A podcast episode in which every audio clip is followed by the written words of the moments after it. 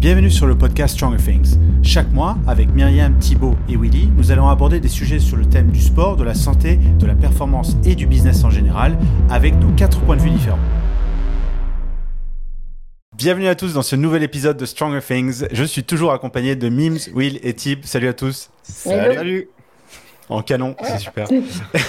et on se retrouve pour un nouveau sujet sur le sponsoring. On en avait parlé dans le tout premier épisode de Stronger Things. Si vous ne l'avez pas encore écouté, je vous recommande d'aller y faire un tour. C'était notre tout premier épisode. Depuis, j'espère qu'on a progressé un petit peu. En tout cas, vous êtes de plus en plus à nous suivre et je vous remercie. On vous remercie. Et euh, d'ailleurs, pour nous aider, likez, partagez cet épisode, suivez la page, tout le truc classique. Et aujourd'hui, on aborde le sujet du sponsoring et plus particulièrement le sponsoring avec euh, les athlètes. Et on a la chance d'avoir Tib et Willy ici qui ont pas mal d'expérience dans ce domaine, qui vont pouvoir nous donner un petit peu les, les coulisses et euh, les comment faire pour avoir un nouveau sponsor comment faire pour les satisfaire et qu'est-ce qu'on peut faire pour voilà améliorer ces relations et faire grandir l'écosystème que ça soit en CrossFit ou dans les autres sports en parallèle.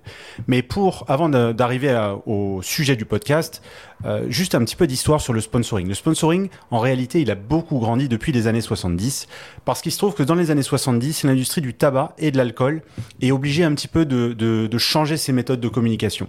Ils ont plus vraiment le droit, c'est plus très bien vu de faire de la pub et du marketing direct et donc ils pensent à rediriger tout leur budget dans l'industrie du sport. Donc on voit un flux massif euh, d'argent qui arrive dans tous les événements sportifs euh, de plein de manières différentes et donc euh, les événements qui commencent à se professionnaliser et ces industries qui pompent énormément d'argent là-dedans. Il se trouve qu'en 84, on a les Jeux Olympiques de Los Angeles qui sont les premiers Jeux organisés de manière privée.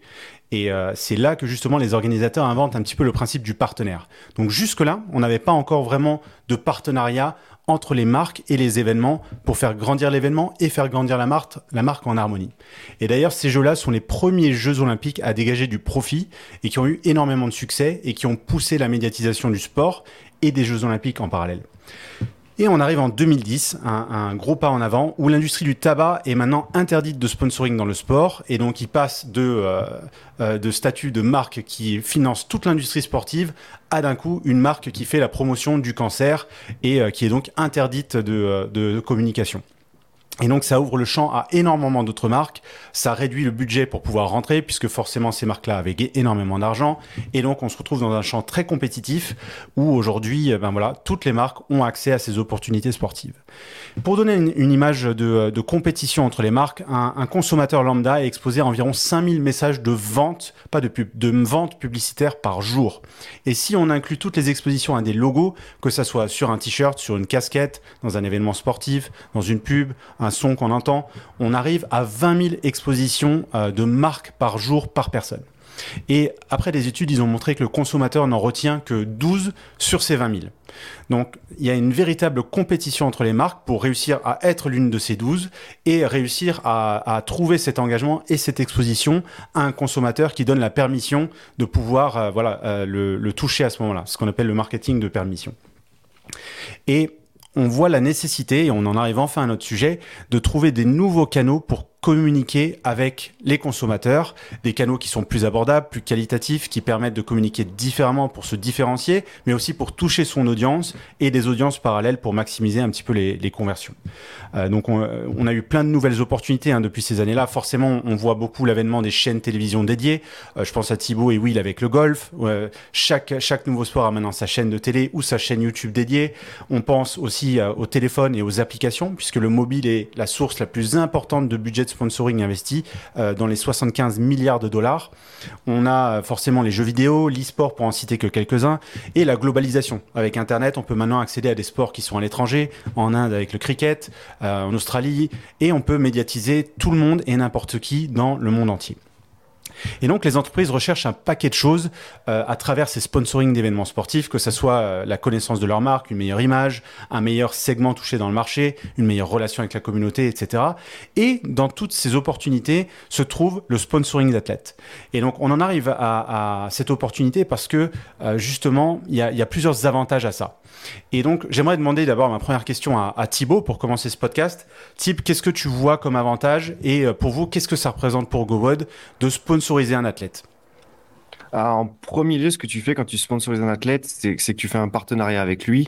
C'est-à-dire que tu vas vouloir le, soutenir dans sa carrière ou dans sa performance et l'aider à aller où il veut aller. C'est le premier truc que tu fais.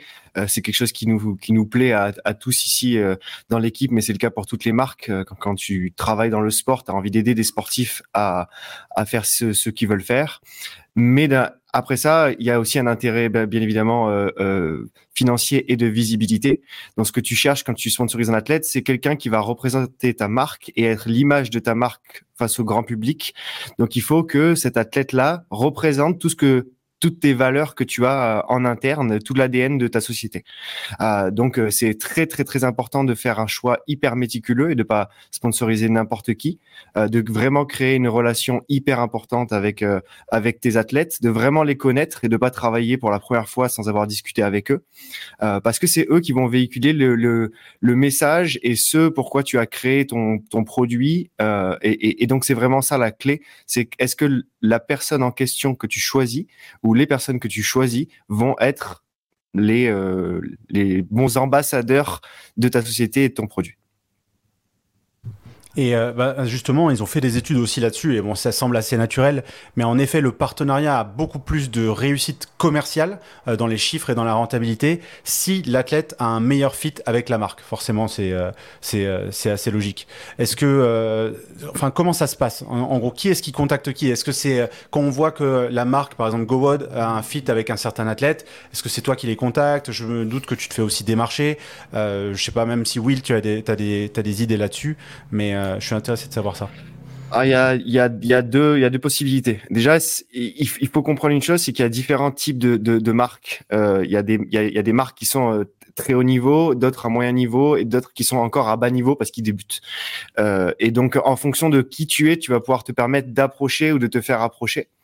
Euh, nous aujourd'hui, on, a atteint un certain stade où on, se fait énormément approcher par les athlètes, euh, mais les athlètes que on veut sponsoriser, c'est nous qui allons euh, vers eux en, premier et en l'occurrence vers leurs agents, parce que maintenant il y a énormément d'agents dans le milieu.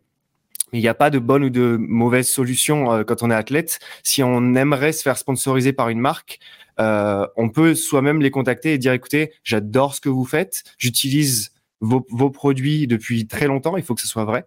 Euh, et euh, j'aimerais bien discuter un jour d'un possible partenariat. Ça, ça peut arriver et ça peut vous mettre sur la map de cette marque qui va dire ah ben écoute cet athlète là euh, il a l'air vraiment motivé de par le fait de travailler avec nous donc peut-être que c'est pas le moment mais dans un an euh, quand on y repensera on saura que lui il était déjà intéressé à l'époque donc ça ça peut être une solution mais il faut pas vous attendre à un retour positif parce que vous avez contacté la marque.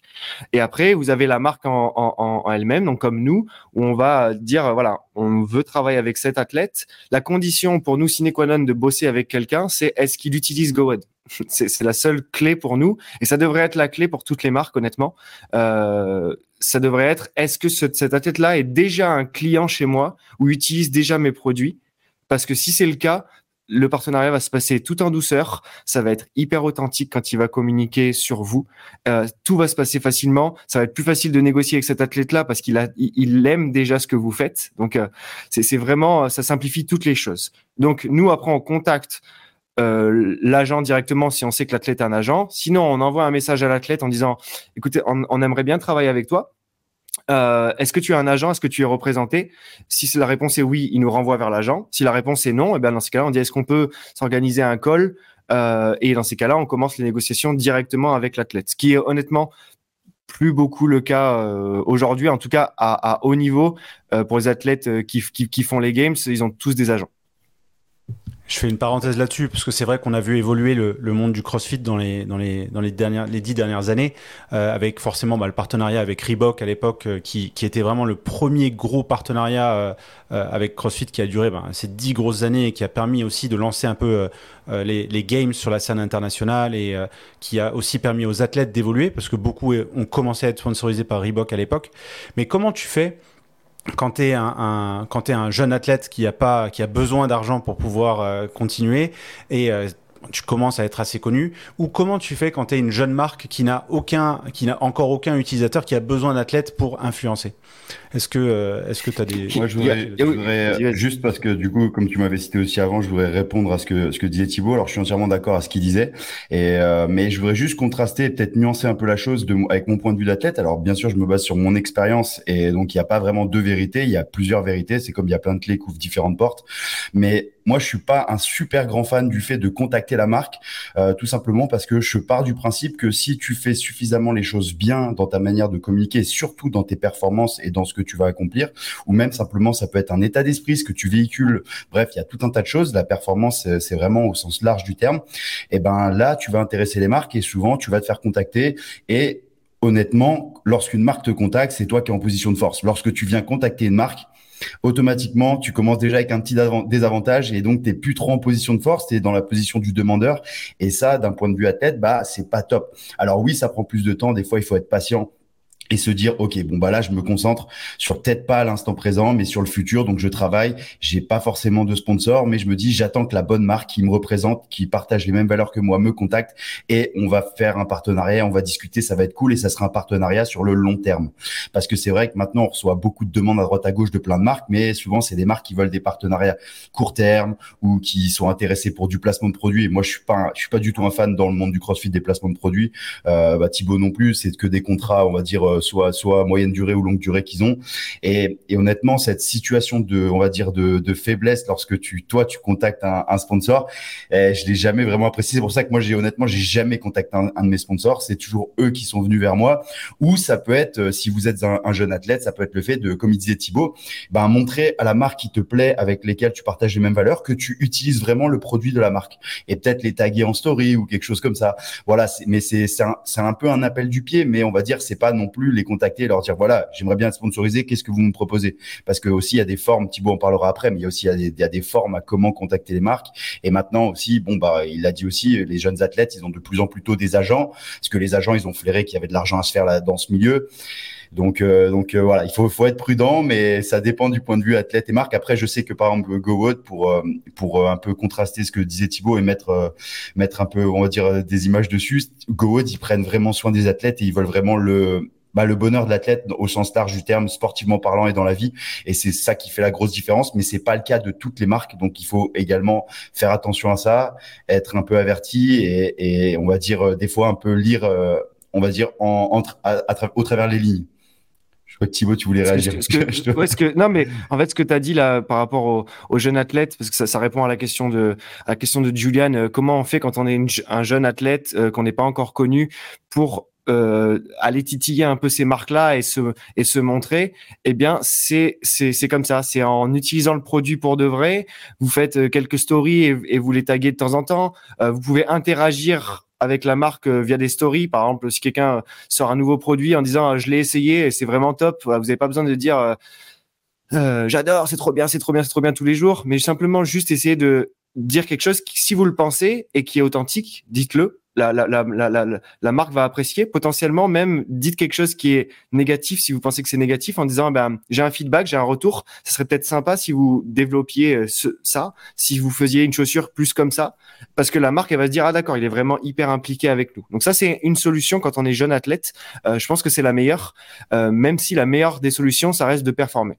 Plus vous performez et plus les marques vont venir vers vous.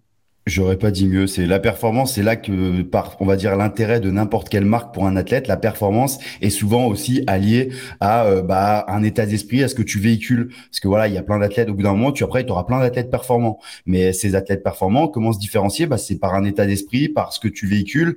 Euh, ça veut pas dire partir dans des délires. Euh, euh, des fois, c'est un peu le concours de celui qui est le plus extravagant possible pour se démarquer. Non, restez vous-même, cultivez vos différences, mais restez vous-même. Et je voulais préciser un peu ce que disait Thibaut. Quand vous êtes un athlète et que vous cherchez des sponsors, euh, bah déjà soyez patient, ne vous jetez pas sur le premier sponsor qui vous contacte. Prenez des sponsors avec lesquels vous croyez vraiment que vous utilisez, c'est ultra ultra important. Ça fait dans plein de podcasts qu'on le répète. Et surtout, si vous faites des appels du pied, ne le faites pas à 25 000 sponsors parce qu'au bout d'un moment, faut pas se foutre de la gueule du consommateur et des personnes qui vous suivent. S'ils voient que si ces gens voient que vous partagez toutes les semaines sur des produits différents et concurrentiels, ils vont se dire oh ils se foutent de ma gueule. C'est comme ça. Après, vous devenez un influenceur et vous êtes plus un athlète. Et les influenceurs, euh, je dis ça dans le sens un peu péjoratif, je suis désolé, même s'il y en a qui communiquent de manière sincère, mais si vous communiquez sur 800 000 choses différentes tout le temps, vous perdez de l'intérêt pour les gens qui vous suivent, mais également pour les marques. Parce que les marques, elles se disent, OK, moi, si je sponsorise cet athlète, ça va être dilué dans tout, dans tout ce qu'il fait là. Je vais, je vais jamais. Et en plus de ça, la communication, elle sera pas sincère. Donc, choisissez bien les marques qui vous représentent, que avec lesquelles vous pensez pouvoir un jour collaborer. Soyez patient, ne vous jetez pas sur le premier. Et surtout, communiquez de manière sincère. Quand vous communiquez quelque chose, si vous êtes un jeune athlète et que vous entendez ça, quand vous communiquez sur Instagram, eh ben, faites-le de manière sincère et faites-le pas simplement parce que vous avez reçu euh, euh, des produits gratuits ou parce que vous avez reçu euh, un contrat de 200, 300 euros le mois, même si c'est une grosse somme, soyez patient et confiance en vous et attendez peut-être les grosses opportunités qui vont arriver par la suite. En effet, je suis d'accord aussi avec ça. je, finis de répondre à la question sur les marques euh, qui sont encore donc naissantes au tout début et comment vous faites pour approcher des athlètes. Euh, et eh ben la première solution c'est d'aller voir l'athlète directement et où son agent et de lui expliquer pourquoi vous avez créé ce produit-là, pourquoi vous avez créé cette marque, euh, qu'est-ce qui vous tient à cœur, comment vous pouvez le, le soutenir? Et après, eh ben, c'est, c'est, euh, est-ce que ça, est-ce que ça lui plaît? Si ça lui plaît, il y a une grande chance qu'il vienne travailler avec vous. Euh, mais bien évidemment, si vous êtes personne, si la première personne que vous allez contacter, c'est le champion du monde des Games, ça risque d'être un peu compliqué. Il faut d'abord faire ses, armes avec des athlètes de plus bas niveau et puis monter progressivement. Et au fur et à mesure, vous allez créer euh, un espèce de, de de passer avec des athlètes et vous pouvez vous permettre d'aller voir d'autres agents et d'autres agents et d'autres agents avec d'autres athlètes. Donc euh, nous, notre premier athlète, il est sur le podcast, c'était Will. Euh, euh, et Will nous a permis d'avoir ah, de la reconnaissance, qui nous a permis après d'aller voir Scott Panchik, qui nous a permis d'avoir Josh Bridges, qui nous a permis de parler à Catherine Davis Dottir, qui nous a permis d'avoir Matt Fraser. Voilà. Mais ça s'est pas fait en un jour. Euh, et il a fallu que je contacte personnellement. J'ai harcelé, j'ai harcelé les agents de, de Fraser et de Catherine parce que c'était la même personne. Je les ai harcelés, je leur ai envoyé des emails, genre, ils me répondaient pas jamais. il faut pousser, il faut trouver un moyen, il faut créer son propre réseau, euh, il faut aller parler aux gens, il faut se montrer et il y a, et il y a qu'une solution. Et parfois on voit on voit des gens qui dirigent des marques euh, qui sont hyper euh, timides et qui osent pas aller parler aux agents, qui osent pas aller euh, se montrer aux endroits où il faut se montrer. Au French Rodown, c'est un bon exemple. Par exemple, si vous allez là-bas, eh ben, il y a beaucoup de réseaux à se faire sur place, mais il faut aller discuter avec les gens. Et au fur et à mesure, vous allez créer des relations qui vont vous amener à d'autres relations avec les agents et ou les athlètes. Bah moi je voudrais juste mettre une petite anecdote sur ce que raconte Tib parce que ça va intéresser les gens. Je sais que en commentaire souvent vous êtes vous êtes férus de petites anecdotes. Euh, quand la première fois que Catherine est venue à Paris pour un shooting, je me rappelle et euh, du coup c'était c'était le premier gros shooting. On avait déjà fait des shootings avec Gowood, mais moi j'étais pas un athlète du calibre de Catherine à l'époque. Elle venait de gagner deux fois les games et tout. Et, et du coup là il y avait toute la team Gowood, ils étaient stressés. Ça se passait à la salle de sport à Paris si je dis pas de bêtises. Et euh, et du coup je me rappelle que Tib il avait déjà un coup d'avance, c'est-à-dire qu'il y avait Catherine qui était là, premier shooting. Bon en plus euh, c'était un peu tendu parce que elle, euh, y avait, elle était pas sûre du sponsor euh, vestimentaire qu'elle qu'elle avait sur le shooting, donc il y avait un peu des histoires là-dessus.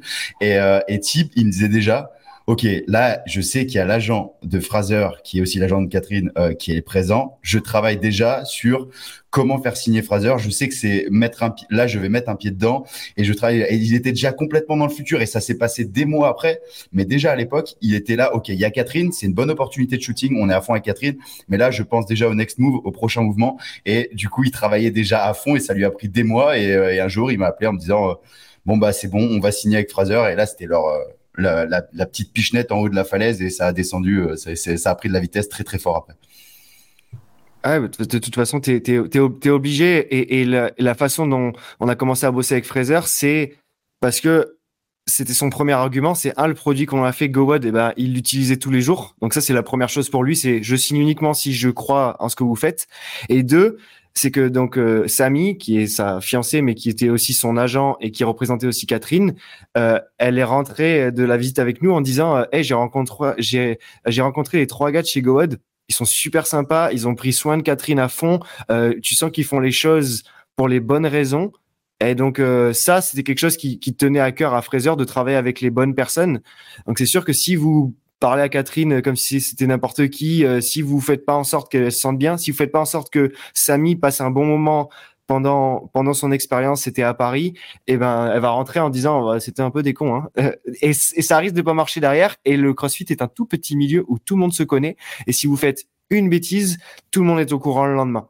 Et euh, tout à l'heure, on parlait des jeunes athlètes et comment ils devaient se comporter pour avoir des sponsors.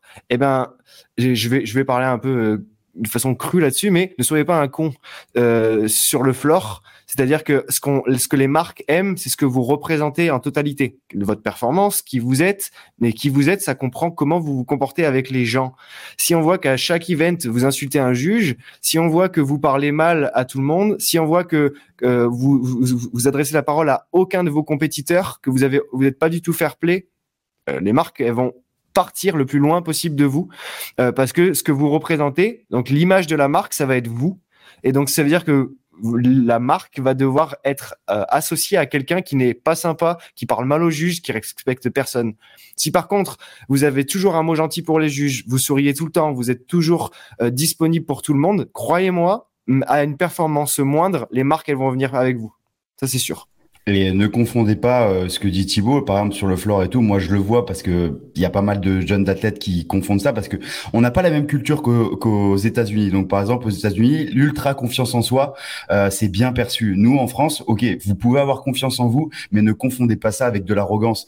Euh, c'est mal vu, comme il dit, euh, le CrossFit, c'est un petit milieu. Donc, des fois, trop de confiance en soi, ça peut également être perçu comme de l'arrogance. Restez vous-même. Ça sert à rien de se monter des histoires. Je sais qu'il y en a pas mal des fois. Pour se donner un peu de la valeur parce qu'ils voient que tout le monde, les athlètes, souvent ils ont chacun sa propre histoire. Euh, voilà, si, si vous n'avez pas eu un événement dans votre vie, ça sert à rien d'en inventer un pour vous créer une histoire au-dessus du fait que vous avez, vous êtes mis au CrossFit ou que vous faites du CrossFit, que vous performez. Restez vous-même. Vous êtes des athlètes. Euh, tout le monde est, tout le monde est un athlète précieux. Restez, gardez votre histoire, cultivez vos différences et ça fera la différence. Ça sert à rien de s'inventer des choses et, euh, et, et de toute façon, la, vos performances, elles feront le reste, honnêtement. Et d'ailleurs, euh, sur, sur, ce sujet, ils ont, euh, ils ont interrogé les plus grosses marques euh, qui sponsorisent dans le milieu sportif, donc de l'industriel au, au, au, petit acteur ils ont trouvé trois gros critères en fait qui, qui vraiment permet aux athlètes de se différencier. Ils sont jugés sur trois, trois, trois gros éléments. L'expertise. Donc euh, quand on dit expertise, c'est euh, ben voilà, est-ce que, est-ce que dans ce que tu fais, euh, tu, tu dis pas des conneries et est-ce que vraiment tu représentes ta, discipline, etc. La crédibilité. Donc ça, ça rejoint un peu ce que vous étiez en train de dire sur, sur le comportement sur le floor, en dehors du floor, etc. Mais aussi sur la performance, parce que forcément, plus tu gagnes, plus tu es crédible, quoi qu'il arrive. Et enfin, l'attractivité et l'attractivité peut prendre plusieurs formes forcément ça va être le fit avec la marque. Donc par exemple si je vends des produits de beauté, euh, je vais pas forcément aller démarcher le même athlète que si je vends si je suis euh, le CEO de GoWod par exemple. Donc euh, les, ces trois facteurs là sont vraiment pris en compte euh, pour toutes les décisions des, des, marques. Et la deuxième chose, c'est aussi de, re de, rebondir sur ce que tu disais, Thibaut, sur le fait d'être présent dans les événements. Si vous êtes une marque ou un athlète, si, si vous voulez progresser dans le milieu du crossfit, il y a quelque chose qui est très important dans tous les milieux sportifs, bien sûr, mais dans l'industrie du crossfit encore plus particulièrement, c'est la notion de show up. Et show up, ça veut dire se montrer et être présent, un, pour soutenir l'événement, deux, pour soutenir la communauté, trois, pour soutenir les athlètes ou les amis qui vont faire la compétition ou être présents ou les marques que vous connaissez, mais surtout pour soutenir l'écosystème du crossfit. Et ça, c'est super important parce que ça montre que vous êtes impliqué et il faut pas se mentir, les gens qui sont là depuis le début, qui organisent par exemple les CrossFit Games, Rogue, euh, tous ces, tous ces acteurs-là sont là depuis 2006-2007. Et ils sont là, ils sont passionnés et ils se battent chaque jour pour que l'écosystème grandisse de manière la plus saine possible, forcément avec plein d'erreurs, mais que cet écosystème grandisse de la manière la plus saine. Et si vous voulez en faire partie, bah il y a qu'une chose à faire, c'est en faire partie. Et en faire partie, c'est déjà être spectateur, se montrer et aller parler aux gens, comme Thibaut a dit. Moi personnellement, j'ai eu la chance et l'opportunité, grâce à Daniel, de pouvoir aller aux Games depuis 2013. Et euh, c'est pas un hasard si aujourd'hui CrossFit France, par exemple, était le premier pays à avoir droit à un directeur international à l'étranger en 2017. C'est parce que Daniel, à l'époque, s'est montré chaque année pour pouvoir avoir cette opportunité de dialogue et mettre en avant la communauté française. C'est pas un hasard si le French a été un sanctional. C'est pas un hasard. Et toutes ces choses-là, si vraiment vous voulez percer, hein, que vous voulez travailler dans le CrossFit ou dans un autre, je parle du CrossFit, mais ça peut être n'importe quel événement sportif ou discipline, allez vous montrer et allez parler aux gens et répétez euh, le fait de montrer votre tête. Plus on voit votre tête, plus vous allez devenir un acteur normal du paysage et plus vous êtes un acteur normal, plus c'est normal de vous inclure. Et bien entendu, il faut que le reste, hein, crédibilité, expertise et attractivité, c'est aussi c'est aussi valable pas que pour les athlètes, mais pour les acteurs. Si vous êtes un agent mais que vous êtes un gros con, ça se saura si vous êtes une marque, mais vous vous comportez d'une drôle de façon, où vous êtes toujours à dire non, oui, mais, ben ça se saura aussi, on n'aura pas envie de bosser avec vous. Et voilà, ça se répercute, et même sur la marque CrossFit, hein, les gens qui travaillent pour CrossFit sont jugés de la même manière. Donc, soyez présents, euh, impliquez-vous dans vos communautés et dans votre écosystème local, et faites partie de votre, de votre discipline. Et, euh, euh, j'ai perdu ma prochaine question, mais ma prochaine question concernait les agents. Parce que c'est vrai qu'il y a 10-15 ans, on parlait pas du tout d'agents, il n'y avait pas d'agents. Il y avait des, on voyait en 2013-2014 Sam Briggs qui venait de gagner les Games, qui commençait à avoir une équipe autour d'elle euh, aux régionaux. On voyait euh, Yami Tikanen avec Annie, euh, qui elle avait une équipe de coach autour d'elle et son et son mari qui était déjà présent. Mais il n'y avait pas encore cet écosystème d'agents qui s'est créé à partir de là 2013, 2014, 2015 et qui forcément s'est professionnalisé avec Froning qui a explosé et ensuite avec avec Matt Fraser. Aujourd'hui, c'est quand et je pose la question à, à n'importe qui, hein, mais euh, comment est-ce que j'ai un agent, comment je choisis mon agent? Et comment euh, est-ce que c'est le bon moment d'avoir un agent? Et qu'est-ce qu'un agent peut me rapporter concrètement? Thibaut, je suppose que tu veux euh, commencer là-dessus. Allez, alors, est-ce qu'il faut avoir un agent? Absolument J'en suis pas sûr. ça dépend honnêtement du niveau dans lequel vous évoluez. Je prends l'exemple de Will, mais Will, il a pas d'agent. Donc, comme quoi c'est possible de, de, réussir dans ce milieu-là et de ne pas en avoir. Il y en a d'autres qui en ont. Pour, la, pour la précision, j'ai testé un moment de ma carrière avec un agent et au final, je me suis rendu compte que la chose la plus importante à avoir, c'était un représentant juridique pour vérifier vos contrats et, euh, et, également des personnes autour de soi parce que voilà, après, je pense que Thibaut va expliquer ce que je vais expliquer là, donc je te laisse continuer. Euh, je, je sais pas ce que, je sais pas si c'est ça, mais euh, en gros, en gros, un agent, il est là pour vous aider à faire les bons choix dans votre carrière. C'est ça son but premier. Euh, ça veut pas dire vous rapporter le plus d'argent possible, parce que c'est pas spécialement ça qui va vous faire faire les meilleurs choix. Euh, mais par contre, il est censé vous accompagner et vous aider et construire un plan de carrière pour dire voilà les marques avec lesquelles tu vas travailler, j'ai un plan, euh, ton année 1, 2, 3, on va essayer de travailler avec des marques de ce niveau-là. Euh, puis ensuite, si tu veux vraiment avoir ces sponsors-là, voilà comment on va les approcher, voilà comment on va aller les voir, voilà comment on va faire en sorte que tu signes avec eux un jour. Mais ça doit vous conseiller tout du long. Euh, et ça doit aussi prendre en compte le fait de dire euh, ça doit prendre en compte le fait que vous êtes un athlète. Ça veut dire que quand il signe des deals ou qu'il négocie des deals pour vous, ça veut dire est-ce que mon athlète va avoir assez de temps? Est-ce que c'est pas trop pour lui? Est-ce que c'est vraiment une marque qu'il utilise? C'est ça que l'agent doit se poser comme question. Et donc c'est ensuite un qu'un feeling que vous devez avoir avec une personne qui va vous représenter. Il y a énormément d'agents dans le milieu. Il y en a qui sont aux US, il y en a qui sont euh, en Europe, il y en a en Australie. Vous pouvez choisir n'importe qui euh, tant qu'il vous convient. Et il y en a certains qui ont différentes, euh, différents aspects. Je, je, je vais pas citer de nom là parce que euh, je, je ne peux pas. Mais il y a certaines, certains agents qui sont très bons pour développer votre business. Donc, ils vont vous aider. Ils ont déjà fait, eux, énormément de montées de société et conseiller des athlètes là-dessus. Ils vont vous aider à structurer votre business, à avoir une meilleure croissance, potentiellement à lever des fonds. Il y en a d'autres qui sont très bons en image de marque, qui vont vous créer une super image des marques autour de vous. Il y en a d'autres qui vont vous signer les plus gros deals à chaque fois parce qu'ils ont le plus gros réseau. Mais par contre, ils vont vous accompagner en rien et ils, ils ont ils s'en foutent de savoir si le deal va être à la fin successful ou pas. Ce qu'ils veulent, c'est que vous fassiez le plus d'argent, également aussi parce que eux vont se faire le plus d'argent. Euh, donc il y a vraiment tout type d'agents. Euh, il y a des hommes, il y a des femmes. Il y a vraiment tout. C'est à vous d'avoir une affinité et il faut faire confiance à cette personne-là. Et il faut bien regarder un peu les conditions. C'est-à-dire que euh, pour, moi, il y a des choses qui ne devraient pas arriver. Euh, euh, un, agent, il doit prendre un pourcentage de vos contrats. Ça, c'est normal. Mais attention, c'est réglementé. Vous allez voir, c'est tout marqué bien sur Internet. Il y a une loi qui dit vous n'avez pas le droit d'avoir tant de plus de pourcents. Will nous donnera le chiffre pris sur votre sur tous vos contrats. Moi, je refuserais tout le temps, si j'étais athlète, de prendre un pourcentage sur les prize money, c'est-à-dire ce que vous gagnez en compétition, c'est vous c'est vous qui vous cassez le cul sur le floor, c'est pas à l'agent d'aller récupérer les sous. Sur les contrats, c'est une autre chose. À la limite, si vous voulez donner des sous à quelqu'un sur vos performances, vous les donnez à votre coach euh, parce que lui, il est avec vous tous les jours et lui, là, ça a plus de sens. Mais votre agent, il n'a pas à toucher d'argent. Ça, c'est mon point de vue. Euh, et donc, euh, pour répondre à ta première question, pardon, juste, c'est est-ce que oui ou non, on a besoin d'un agent? C'est en fonction de chacun. Si vous vous sentez à l'aise dans les négociations, vous pouvez le faire vous. Le problème, c'est qu'au bout d'un certain temps, ça prend beaucoup de temps. On commence à cumuler certains sponsors, certaines demandes entre l'entraînement, les compétitions, les déplacements. L'agent, il va aussi vous, vous, vous aider à gérer votre emploi du temps et à dire non, je suis désolé, mais il va faire l'intermédiaire entre vous et la marque. Et c'est ça qui est parfois intéressant, c'est que plutôt que de vous mettre en porte-à-faux avec une négociation en direct avec la marque, le fait d'avoir un agent qui le fait pour vous, ça vous laisse une certaine distance avec la marque, même s'ils se prennent la tête, vous, vous êtes en dehors de ça. Et ça, c'est hyper euh, important si vous voulez ne pas vous prendre la tête ou rentrer dans une discussion un peu difficile. Hein, ça, reste un métier de, de négocier. Donc, si, si vous n'êtes pas à l'aise là-dessus, il vaut mieux avoir un agent. Ouais, bah je suis entièrement d'accord avec ce que tu disais, euh, Tib. Et avant que Mims vous explique le, le, cadre légal, parce que voilà, c'est ultra réglementé. pour être, pour parler franchement, dans le CrossFit, c'est un peu n'importe quoi au niveau des agents, parce que on ne dépend pas d'une fédération. Et souvent, les agents, ils ont des certifications avec des fédérations. Mims va vous en parler. Et donc, c'est un peu n'importe quoi. Mais rien que pour se faire représenter et être agent sportif, euh, bah, y a, moi, je, je, je sais ce que c'est, parce que ce que je disais avant, c'est que c'était mon backup, faire agent sportif.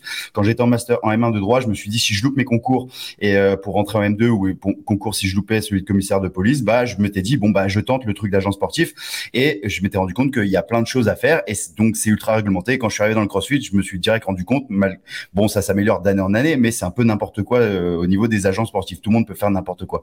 Bref, moi pour vous parler de ce que disait Tib parce que c'est vrai qu'il n'y a pas forcément de de vérité, on, a besoin d'un agent ou pas. Euh, je vais plutôt vous raconter moi mon histoire perso parce que c'est c'est ce dont on va dire je peux être le plus crédible.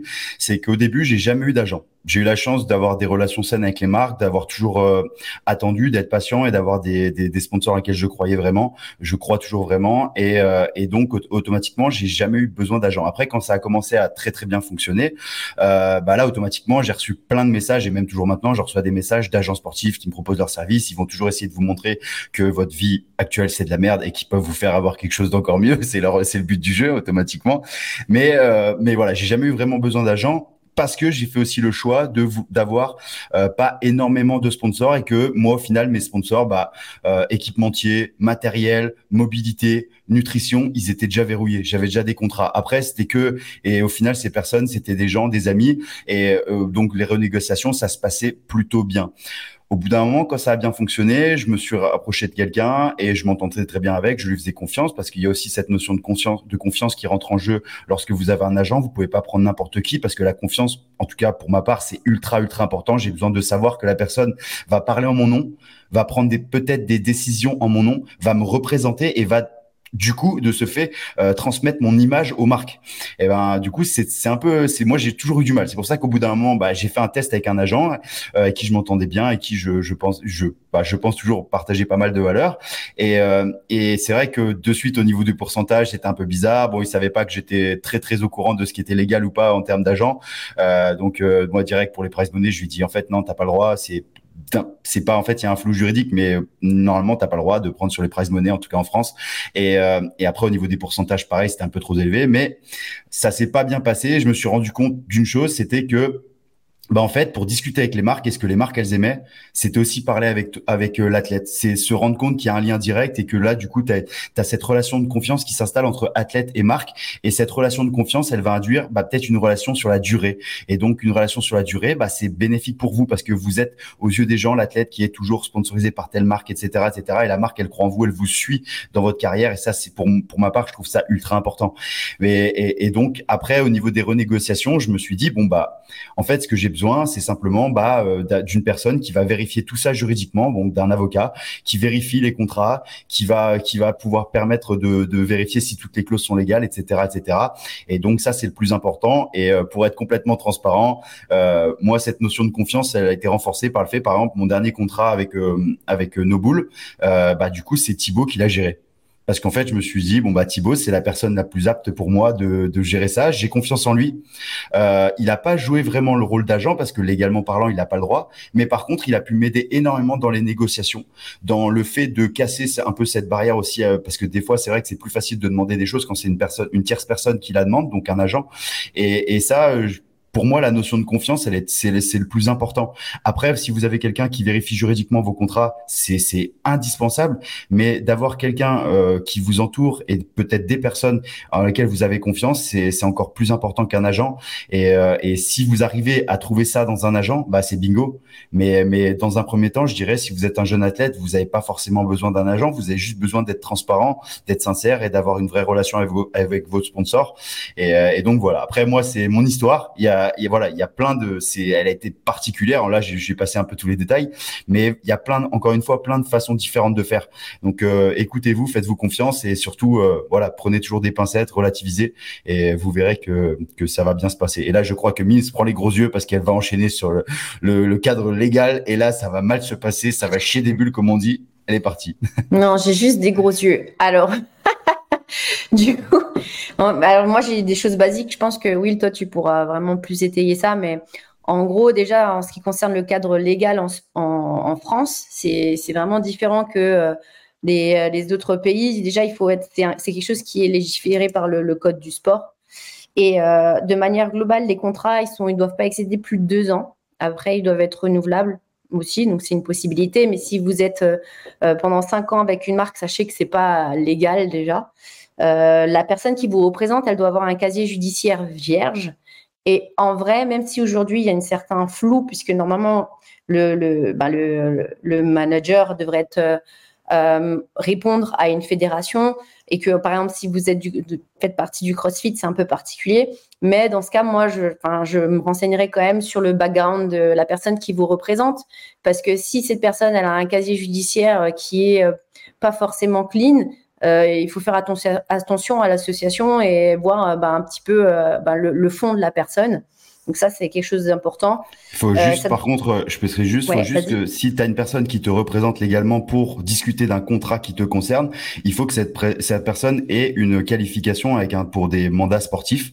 Et ça, c'est quelque chose de, de, légal. Par exemple, moi, euh, mon, mon, avocate qui traitait mes contrats, euh, là, elle a passé récemment, le, du coup, elle a dû repasser quelque chose, un diplôme, une formation, et qui est accessible, si je dis pas de bêtises, c'est à bac plus 3. faut une licence, pas forcément juridique, faut une licence. Et ah, si je, si je, je dis peut-être une bêtise, donc euh, si Justine voit ça, tu me corrigeras. Bref, me dispute pas. Et, euh, et, donc elle a dû repasser ça pour pouvoir être représentant et du coup avoir des mandats sportifs auprès d'athlètes ou pas, pas forcément d'athlètes, ça peut être des artistes. Bref, il y a tout un tas de mm. choses. Et ça, c'est ultra réglementé. Donc euh, quelqu'un qui n'a pas ces qualifications, légalement parlant, elle n'a pas le, la, la, on va dire la, la, la faculté juridique de prendre des contrats en votre nom et de discuter même de contrats qui vous représenteraient. Et ces contrats, si vous les signez et que cette personne les signe pour vous et que cette personne n'avait pas les qualifications juridiques pour le faire, sachez qu'un jour, s'il y a un différent avec la marque, la marque, elle peut dire, eh ben, déjà de base, le contrat, il n'était pas légal. Donc euh, après, le contrat peut être caduque, etc., etc. Bref, ça peut entraîner tout un tas de choses. Donc faites attention parce que tout cadrer juridiquement au début, euh, bah c'est c'est c'est du temps perdu. C'est pas du temps perdu parce que c'est du temps que vous prenez pour éviter peut-être d'en perdre et d'avoir peut-être des petits aléas négatifs euh, sur le futur. Et puis, il faut savoir aussi que c'est peut-être des basiques, mais il faut que ce soit un contrat écrit avec cette personne. Il faut garder des traces quoi qu'il arrive. C'est pas qu'un contrat euh, tacite hein, d'être manager d'une personne. Et donc, il faut que cette personne, elle s'engage juridiquement, qu'elle ait justement bah, les qualifications pour, euh, qu'elle réponde justement à euh, bah, toutes ces, ces, normes pour pouvoir représenter une personne. Il faut définir aussi les pourcentages de, de commission de cette personne. En général, ça va de 4% à 10%, mais il y a des secteurs sur lesquels, en fait, c'est moindre. Ça peut aussi aller de 2 à 5%. Donc, vraiment, euh, en général, en France, ça varie dans, ces, eaux-là. Et euh, c'est sur un salaire brut. Maintenant, il faut vraiment définir euh, bah, du coup ce que c'est, ce que représente le salaire de l'athlète et comment bah, définir, par exemple, avec les prize money, etc. C'est un truc encore plus particulier. C'est pour ça que je disais qu'il y avait un flou au niveau des prize money parce que c'est pas écrit. Euh, et en fait, vu qu'il n'y a jamais eu de décision, du moment qu'il n'y a pas de litige, il n'y a pas de décision, et du moment qu'il n'y a pas de contestation de décision, bah il n'y a pas de jurisprudence qui est créée. Donc euh, c'est ça marche comme ça en droit. C'est donc automatiquement c'est compliqué. Après peut-être qu'un jour ils vont légiférer. Ils ont légiféré pas mal euh, ces derniers temps sur tout ce qui est influenceur, aussi bien les sportifs, athlètes, etc. Mais on en parlera peut-être après. Mais voilà. pour juste dire ce que, pour rebondir sur ce que disait Mims, 20% c'est illégal vous avez un agent vous approche pour avoir pour prendre 20%, c'est illégal. Moi, je sais parce que je l'ai eu. Donc, on m'a approché plusieurs fois et c'était 20% et c'est complètement illégal. Donc, euh, vous faites pas avoir. Euh, et, et, pour être euh, voilà, quand un agent vous approche, parce que du coup, c'est ce que je voulais rajouter, mais j'ai oublié en m'emballant tout à l'heure. Euh, après, on, on s'emballe sur sur des tirades infernales.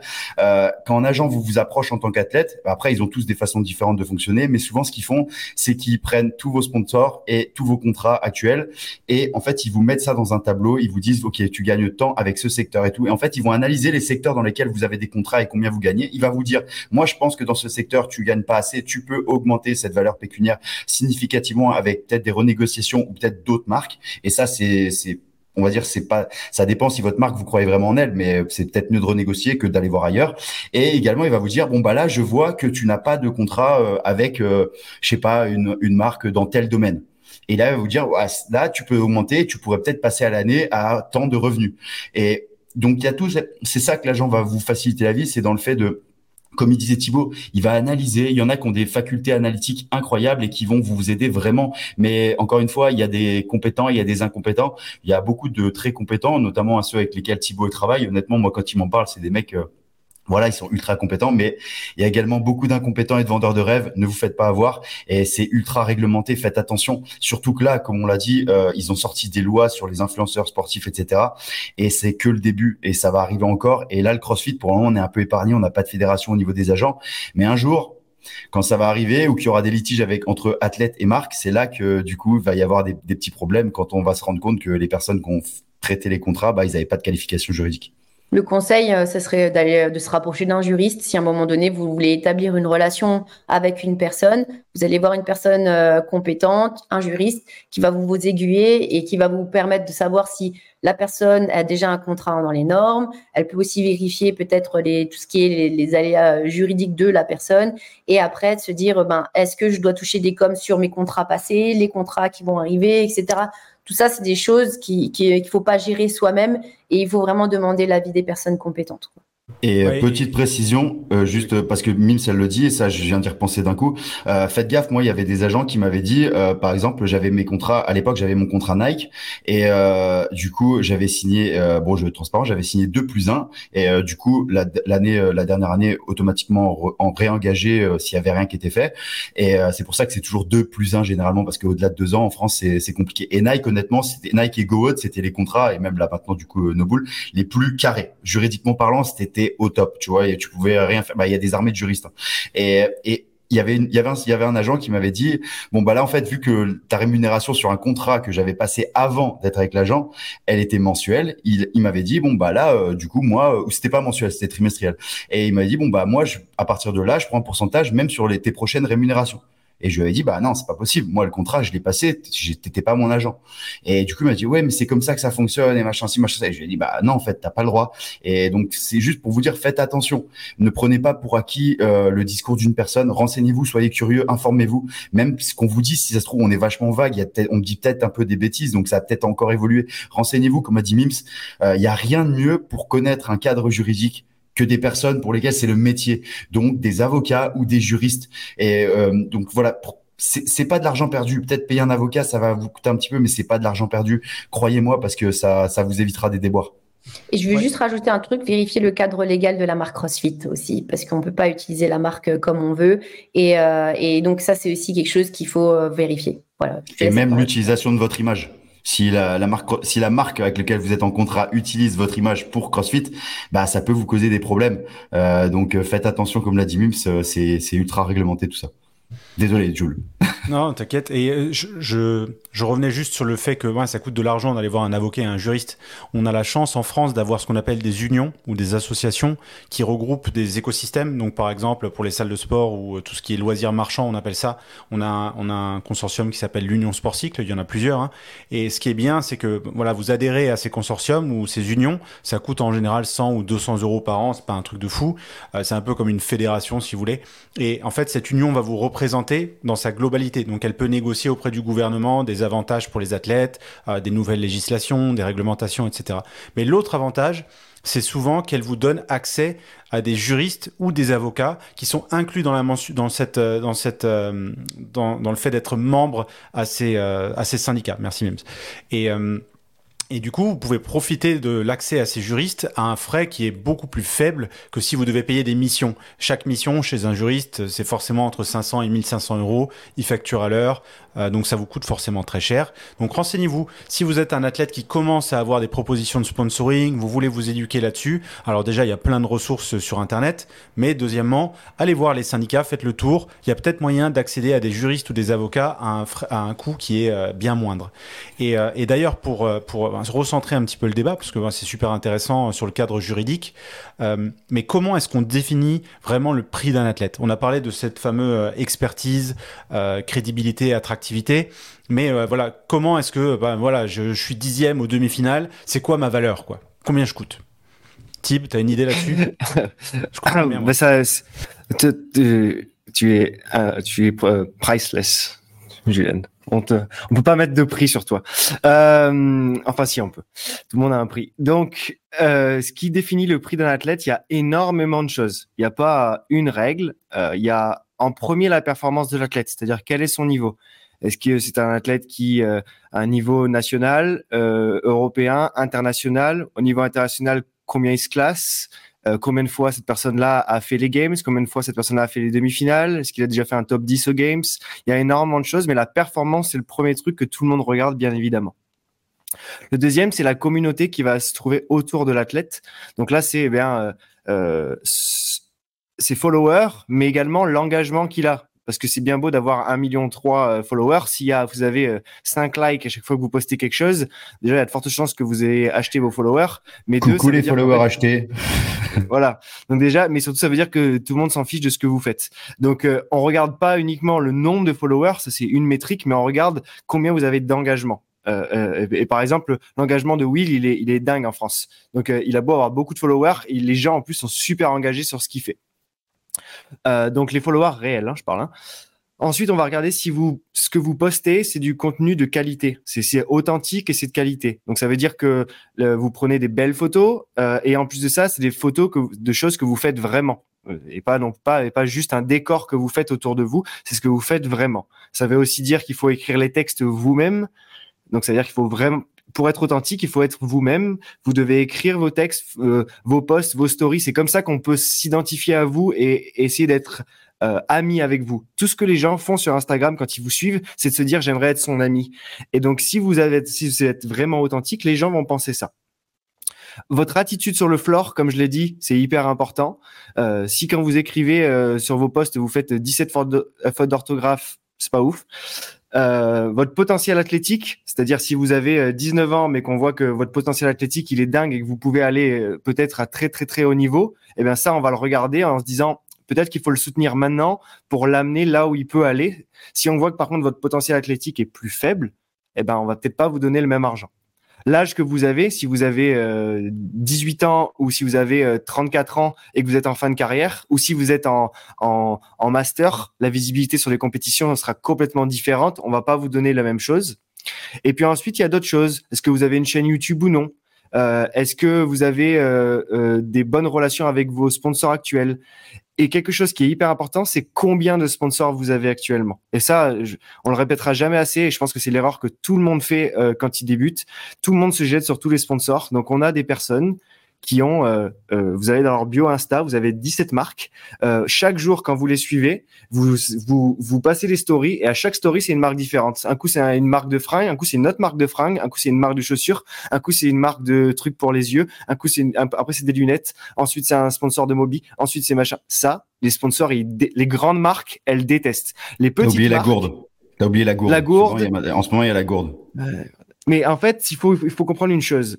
Plus vous vous diluez, moins la marque elle va vous donner d'argent. Après, ça peut être un choix. Vous préférez avoir 10 contrats à 100 euros ou un contrat à 1000 euros. C'est comme vous voulez. Sachez que si vous avez 10 contrats, il faut poster toute la journée pour toutes les marques. Si vous n'en avez qu'un, vous postez de temps en temps et ça suffit.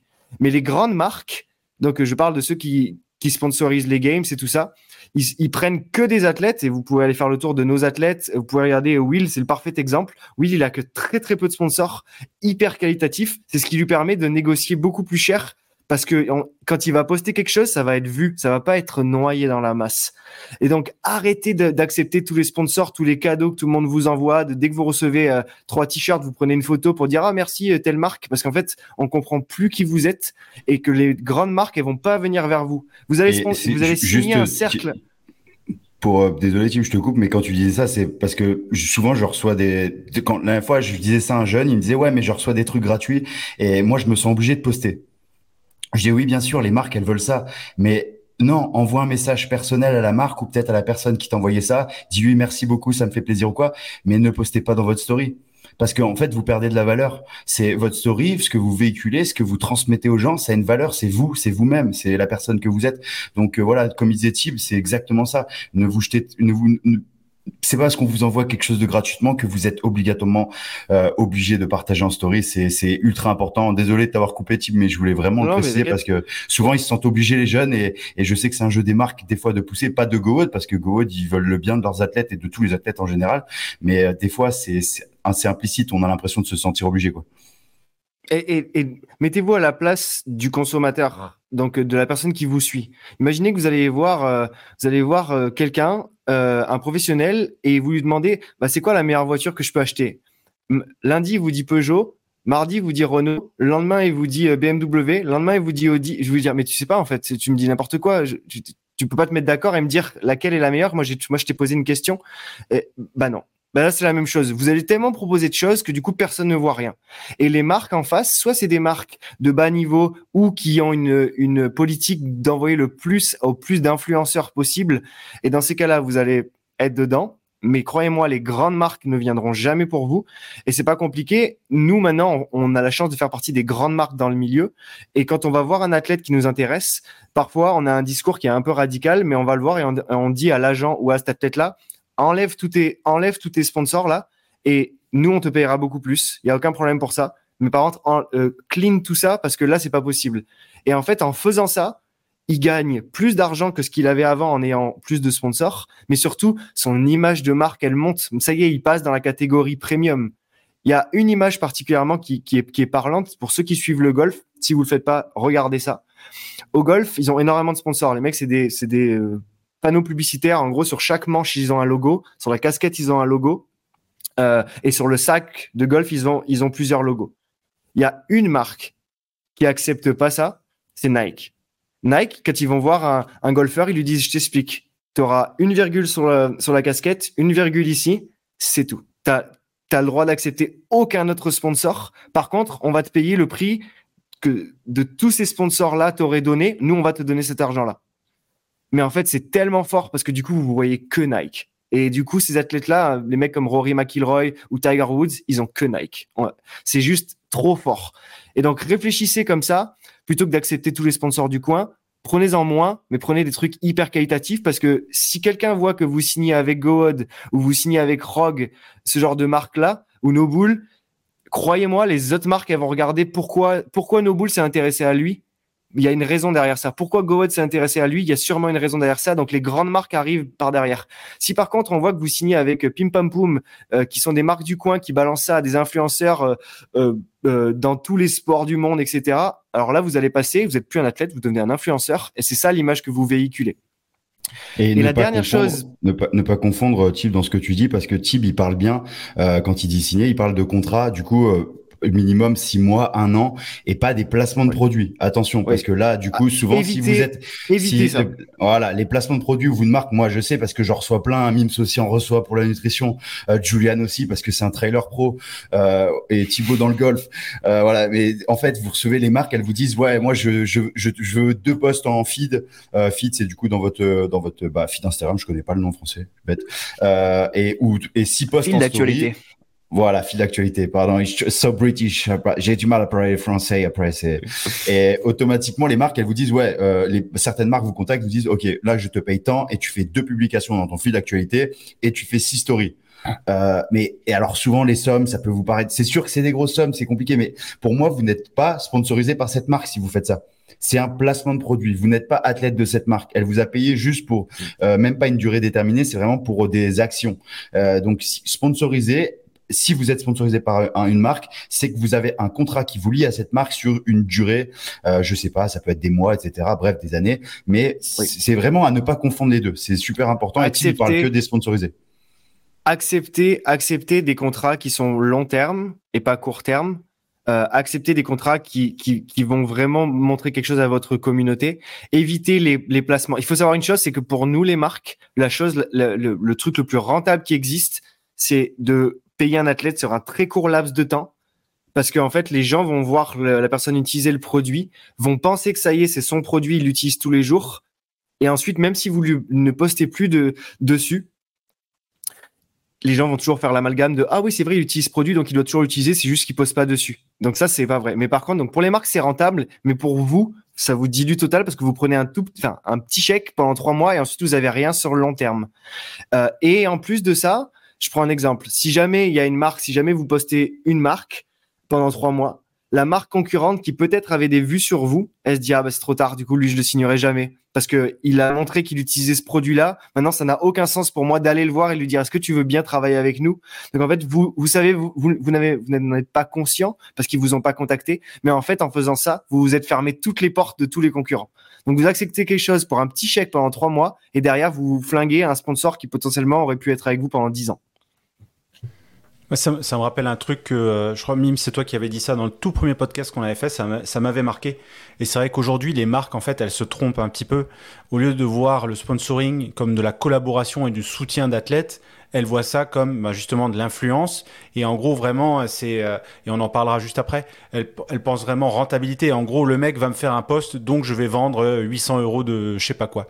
Et, et en fait, c'est, euh, je sais pas si tu as d'autres marques là-dessus, mais c'est c'est problématique parce qu'en gros l'athlète est juste un produit quoi. L'athlète c'est en gros c'est comme si je payais une, pub Facebook ou une pub Google Ads. Dans ce cas-là, faites du Google Ads si vous voulez pas faire euh, une vraie collaboration. En vrai, euh, ce que je voulais ajouter par rapport à ce que tu disais, Tib, c'est que en gros, en marketing, ça, ça, se définit. Ce que tu viens de dire, ça s'appelle un transfert de valeur. Et donc, euh, si à un moment donné, vous avez une marque qui représente, je ne sais pas moi, Carrefour, et que euh, vous, vous êtes une marque qui représente le sport de haut niveau, il n'y a pas de compatibilité. Et du coup, ça veut dire qu'il va y avoir un transfert de la valeur Carrefour, euh, je peux dire Auchan, etc., hein, peu importe, mais sur une marque de, performance, et ça ça marche pas.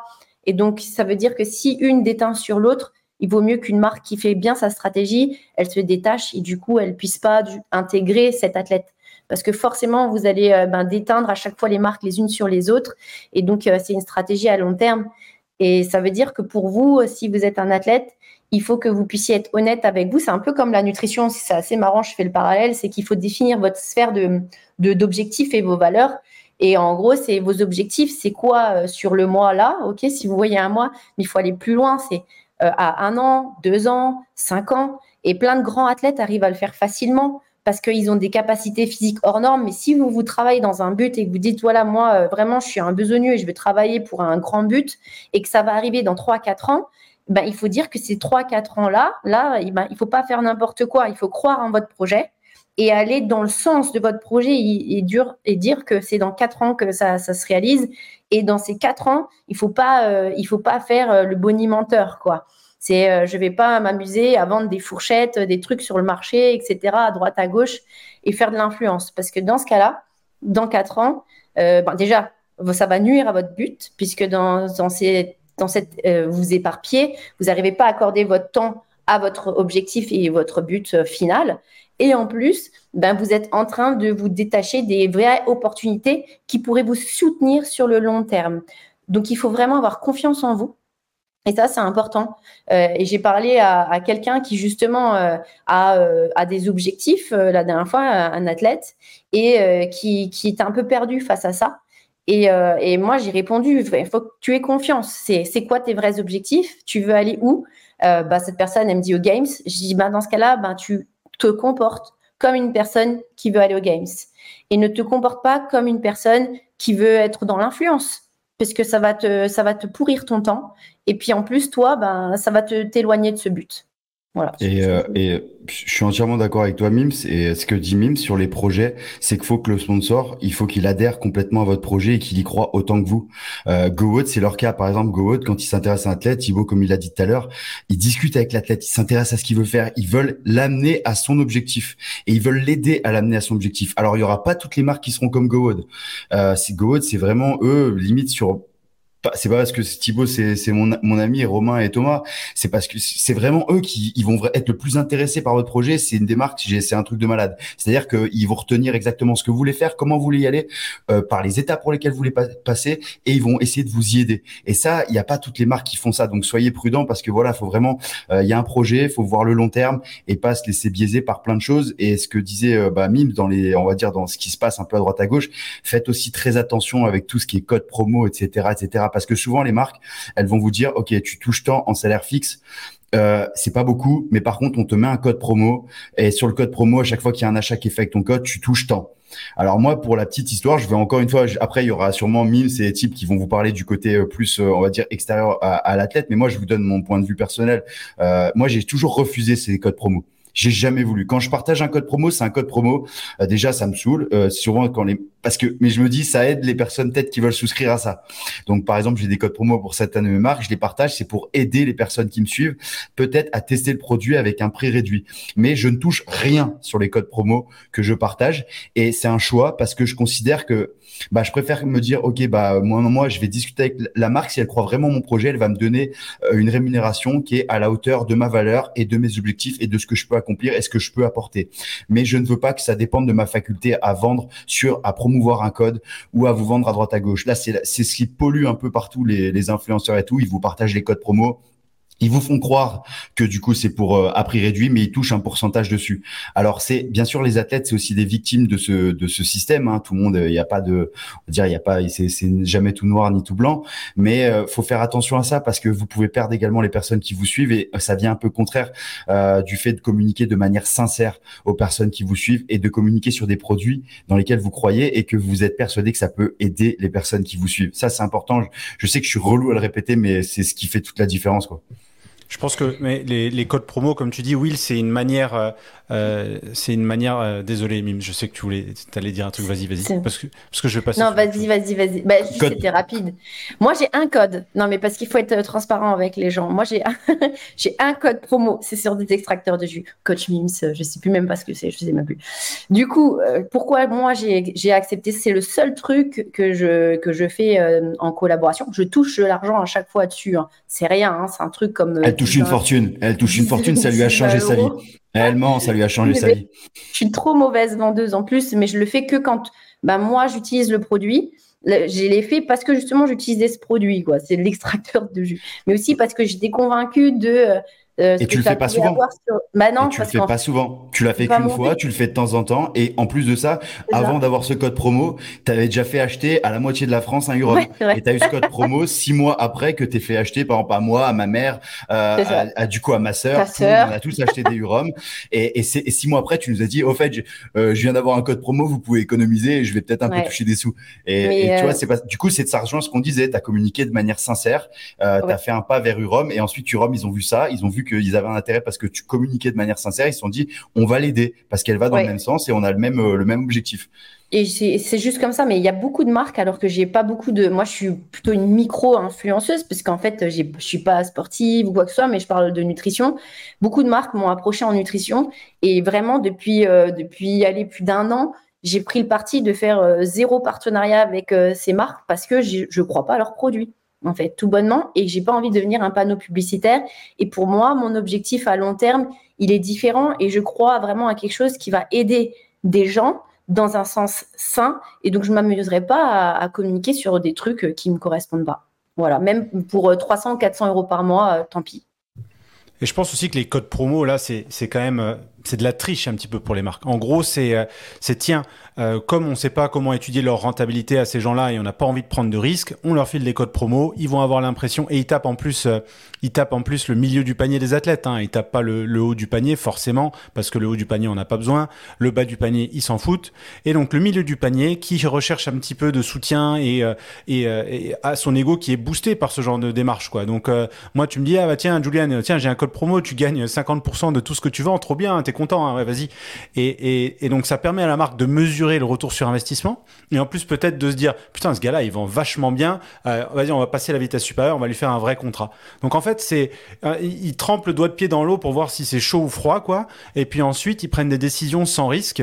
Et en réalité, c'est c'est limite pas correct. Je veux dire, euh, c'est euh, euh, de se dire bah voilà on sait pas étudier la rentabilité d'un athlète on sait pas prendre de risques parce qu'on est euh, une petite marque. Euh, voilà on communique de manière très très cheap hein, c'est assez cheap en soi.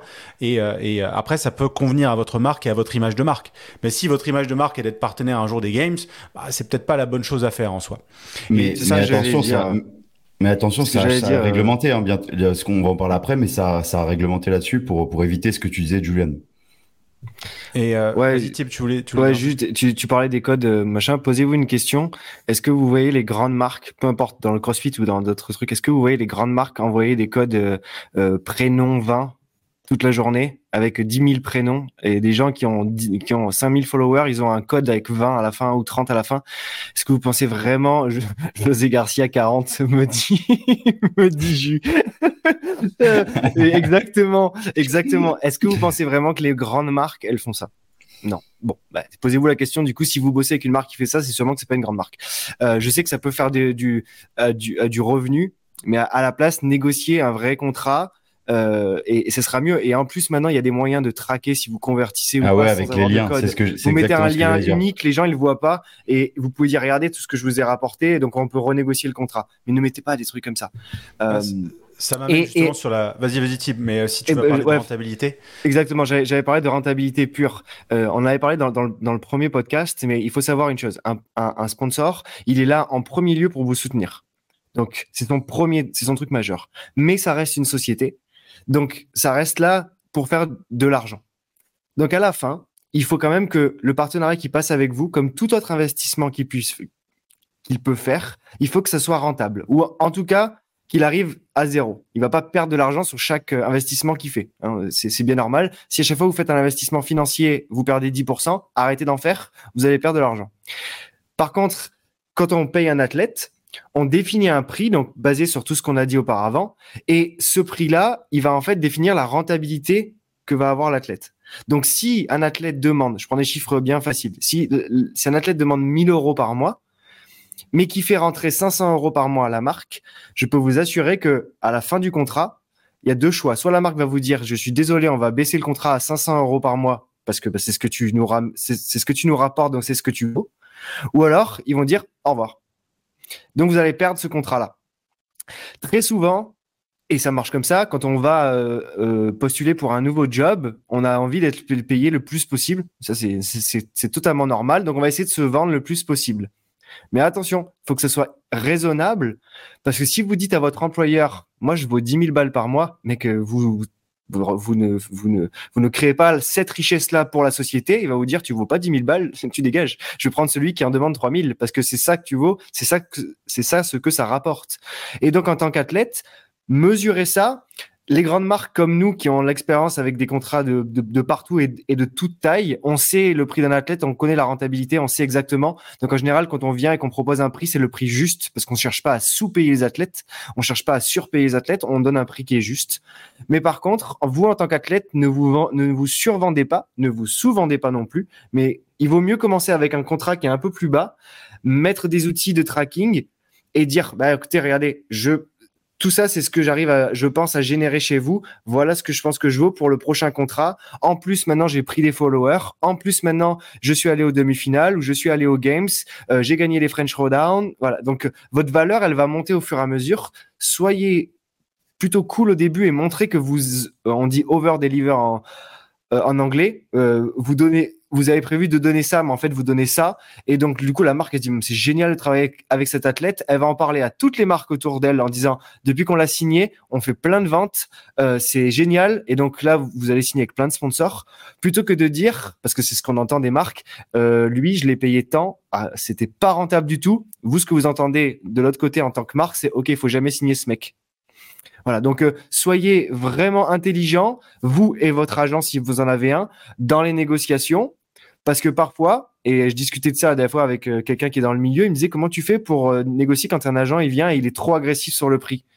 Donc il demande quelque chose où tu sais d'entrée que ça va pas être rentable pour toi. Je dis ben moi je mets des conditions dans ces cas-là, c'est que je dis ben moi je préfère encourager l'athlète à l'augmenter au fur et à mesure avec des conditions en disant écoute si jamais tu vas aux games l'année prochaine voilà ce que tu prends comme prime si jamais tu fais ça voilà ce que tu prends comme prime du coup c'est positif le but, c'est que l'athlète, il réussisse pour que du coup, en fait, euh, toi, tu réussisses, il grandit, son écosystème grandit, toi aussi, tout le monde est gagnant. Par contre, quand les agents, ils viennent et ils sont trop agressifs, je fais exprès et je mets un truc dégressif. Et donc, je dis, eh ben, c'est pas compliqué. Si tu crois que ton athlète, il vaut ça, et parce que tu es sûr qu'il va faire euh, top 3 aux Games l'année prochaine, moi, je te dis qu'il le fera pas. Il le fera sûrement un jour, mais pas l'année prochaine. Ben, dans ces cas-là, on met un truc dégressif. C'est-à-dire que je le paye tant, mais si jamais il n'arrive pas à l'objectif que tu m'as dit, bah, bah, maintenant je descends le contrat de 50%. Et donc du coup, c'est horrible déjà, je trouve, dans la mentalité en elle-même de dire, en gros, je parie sur le fait que l'athlète il va rater. Déjà, je trouve ça, je trouve ça vraiment nul. Plutôt que de dire, je parie sur le fait qu'il va réussir, je préfère 100 fois cette version-là des choses. Mais surtout, ça met pas une bonne relation de départ. Donc, il faut être hyper honnête. Ça reste une négociation, mais il y a une valeur de marché. Demandez autour de vous, comparez-vous à des gens que vous connaissez autour de vous entre athlètes si c'est le cas, et demandez combien vous pensez qu'ils ont touché avec ce sponsor-là. Vous pouvez discuter. Sachez que nous, entre marques, on discute. Hein. On sait exactement combien tout le monde vous paye. Euh, on se passe les infos. Donc, si vous venez nous voir en disant moi je vaux tant et lui il me donne tant, la première chose qu'on fait, c'est qu'on va voir la marque en disant c'est vrai, tu lui donnes tant? Et en général, la réponse c'est ah non, pas du tout. Voilà ce qu'on le paye. Et là, je peux vous assurer que vous passez pour un blaireau et qu'on signera jamais avec vous. Donc soyez honnête parce que tout le monde parle, c'est un trop petit milieu et, surtout pensez valeur marchande, valeur de performance et over de euh, surdélivrer ce que vous avez promis et je vous assure que les marques elles vont essayer de vous réaugmenter en permanence. Je fais, je fais un parallèle avec, euh, avec la musique, parce que bon, j'ai bossé pas mal de temps dans la musique. Et euh, il fut un temps, on avait, j'étais avec un, en duo avec un, un, ami où on était en train de produire un album qui allait être signé sur un des, un des plus gros labels hollandais. Et on était justement avec un consulting d'un avocat qui est un avocat assez expérimenté. Hein. C'est un gars qui a travaillé avec les Daft Punk, qui a énormément d'expérience. Et donc sur la négociation de ce, ce contrat, euh, vous avez euh, des avances et vous avez des royalties. Et les royalties servent à rembourser vos avances.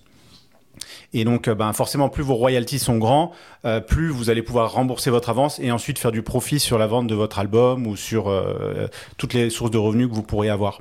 Et donc, souvent, quand vous commencez et vous avez un petit album, vos royalties sont forcément faibles et vous avez des options pour deuxième album, troisième album. Donc, c'est très similaire à l'industrie sportive. Et donc, il faut toujours, quand on fait une négociation, c'est valable dans tous les, dans toutes les disciplines, que vous soyez dans l'industrie, que vous soyez dans, dans n'importe quel domaine, il faut avoir ce qu'on appelle un BATNA.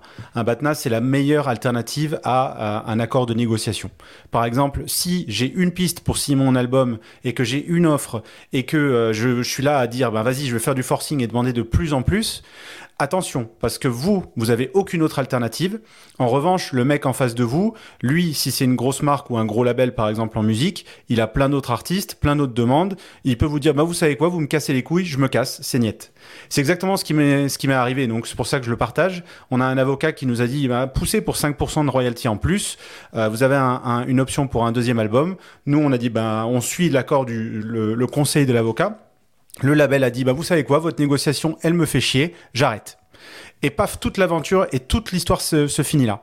Et si ça vous arrive, et je dis ça parce que c'était un gros label, c'est quelque chose qui me marque encore 15 euh, ans plus tard et parfois je regrette souvent, ça fait partie de la vie, mais c'est comme ça. Mais si vous négociez avec un, un GoWod, un Rogue euh, ou une grande marque comme ça, et que vous arrivez au point de rupture où la marque, elle vous dit, bah tu sais quoi, euh, la négociation, franchement, elle est trop compliquée, trop complexe, on arrête là. Souvent, ces marques-là sont assez fières, elles ont beaucoup de demandes, elles vont plus jamais reprendre la discussion euh, dans le futur parce qu'il y a ce passif, il y aura toujours cette amertume. Et en plus de ça, vous venez de vous mettre dans le dos l'une des grosses marques et donc les autres grosses marques vont être au courant, les autres agents également, et donc tout va se savoir, et vous êtes fini, vous êtes fumé. Donc moi, mon conseil, voilà le parallèle avec ça, quand vous commencez, commencez petit, commencez petit avec des accords de négociation annuels, vous avez des options de renégociation à l'année en fonction de la performance, exactement comme Thibaut dit, c'est exactement ce qui se passe dans la musique, petit à petit, et vous renégociez chaque année. Alors oui, il y a un risque, il faut délivrer, il faut être aligné avec sa performance et euh, ce que vous faites, mais votre projet doit être aligné avec ça et la qualité de ce que vous produisez doit l'être aussi. Sinon, ben, forcément, vous n'avez rien à faire dans l'industrie.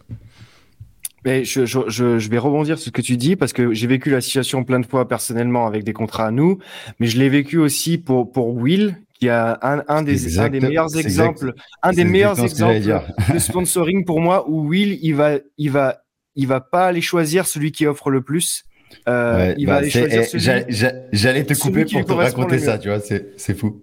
Et donc je l'ai vécu. On peut pas vous donner ni qui, ni les montants, ni rien du tout, mais je peux vous assurer qu'il y avait des offres supérieures à d'autres endroits et que c'est pas celle qu'il a choisie euh, et qu'il a préféré avoir le partenaire qui lui convenait le mieux. Et le partenaire qui lui convient le mieux, c'est parce qu'il y croit, parce que ça correspond à qui il est, à ses valeurs et tout ça, mais c'est aussi pour quel montant, qu'est-ce que je dois faire pour quel montant? Il y a un moment où euh, vous pouvez accepter une somme d'argent folle, mais si vous avez plus le temps de vous entraîner et qu'en plus de ça, on vous demande de poster tous les jours quelque chose, vous allez noyer votre communication. On revient sur le même débat de du coup les autres marques vont pas vouloir travailler avec vous, etc., etc. Donc chaque contrat et, je crois que le point d'après qu'on veut qu'on veut évoquer, c'est un peu les clauses de chaque contrat. Ça c'est un peu flou pour les athlètes, mais il y a énormément de clauses euh, qui sont un peu classiques, mais il faut euh, y faire attention c'est un partenariat, c'est-à-dire en échange d'une somme financière, vous vous engagez à faire ça en retour pour donner de la visibilité à la marque. Ça peut aller de faire trois postes par mois à 45 postes par mois, à je dois être présent sur 17 shootings par an. Là, c'est une négociation. Il faut savoir que c'est toujours beau d'accepter énormément d'argent Euh, en se disant mais c'est pas grave, je m'en fous, je leur ferai, je les ferai les shootings ou au pire je dirais que je peux pas. Non, ça marche pas comme ça. Vous vous êtes engagé, vous avez un contrat, il faut le faire maintenant. Donc prévoyez aussi ça dans votre contrat de, de voir ok cette marque là, elle me donne un peu moins d'argent et en plus je préfère cette marque là, mais surtout elle est réputée cette marque là pour être la plus cool pour bosser avec. Elle me demande jamais rien, elle me fournit tout le contenu, elle me, elle est hyper polie avec tous les gens avec qui je travaille. Ça, c'est la clé. Ça vaut beaucoup plus que de l'argent. Croyez-moi, pour tous ceux qui ont fait des erreurs dans leur carrière, euh, et j'en connais plein, qui, qui ont signé qu'un sponsor en disant, oh, en fait, je m'en fous, il me filait tellement de fric que j'y suis allé, et qui derrière reviennent en disant, oh mince, maintenant je suis bloqué avec eux, c'est mort, ils me saoulent, ils sont insupportables. Il y a des marques en ce moment qui sont hyper euh, montantes dans le milieu du CrossFit qui sont en train d'apprendre ça en disant en fait on peut pas traiter les athlètes comme ça. Sur le long terme ça marchera pas. Les athlètes parlent trop entre eux. Et donc quelque chose qu'on n'a pas évoqué mais je veux vraiment le dire avant de signer avec un sponsor peu importe qui vous êtes à quel niveau demandez aux gens qui travaillent actuellement avec ce sponsor et ceux qui ont eu travaillé avec ce sponsor ce qu'ils en pensent. Ça coûte rien. Mais c'est un peu comme quand vous achetez une maison, vous allez faire un tour du voisinage. Vous allez demander un peu est-ce qu'il y a du bruit, est-ce que ça se passe bien?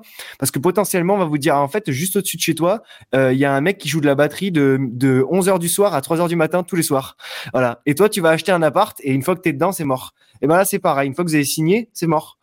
Donc, si vous avez un sponsor, allez voir les copains là dans le coin, même si vous les connaissez pas, en disant excuse-moi, je suis en négociation actuellement avec cette marque, euh, ça m'intéresse vachement. Euh, est-ce que tu peux me dire si tu as beaucoup aimé la collaboration avec eux et comment ça se passe? Il va vous dire bah franchement c'est super ou oh, c'est horrible, j'essaye de me barrer depuis deux ans ou ils m'ont pas payé depuis un an et demi en fait va-t'en parce qu'ils ont pas d'argent.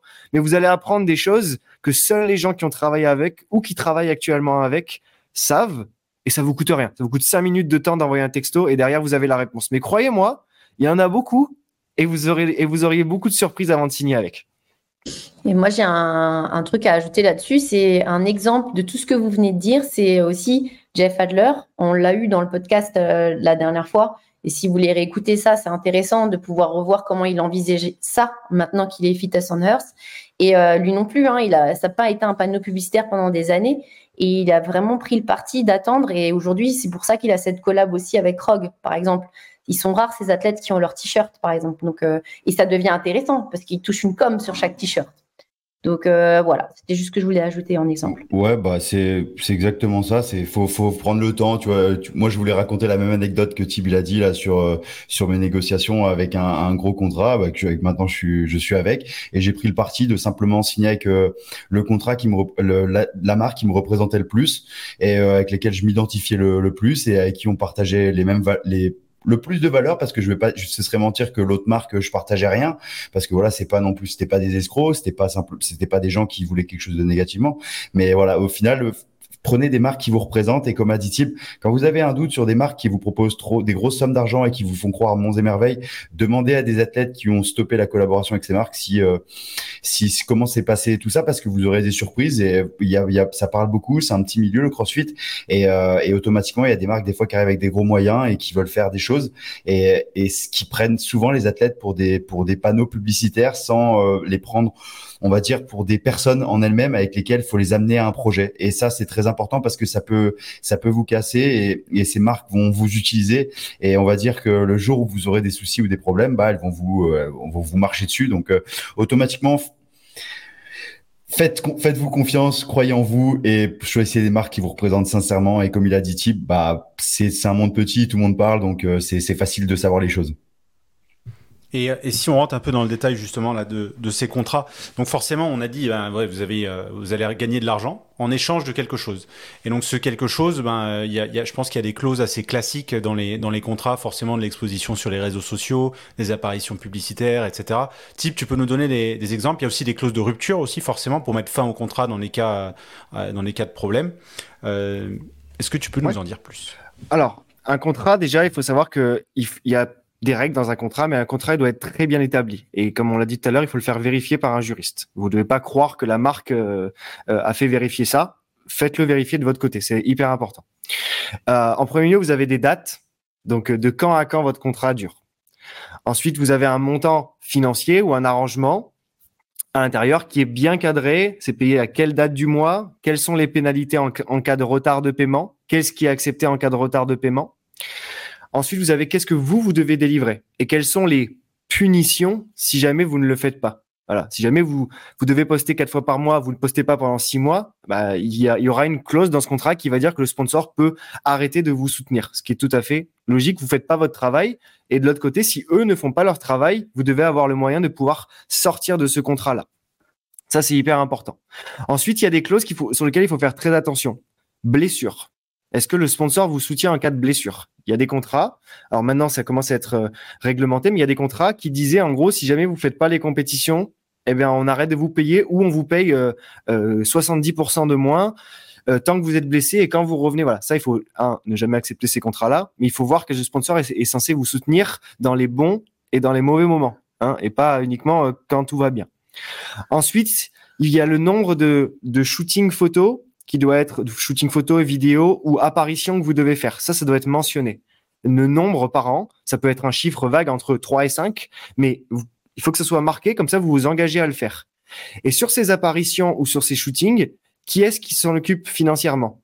Est-ce que c'est à vous, à vos frais, de vous déplacer et de payer l'hôtel et le train, ou est-ce que c'est au sponsor? Et si c'est le sponsor qui paye, est-ce que c'est vous qui avancez l'argent, ou est-ce que c'est le sponsor?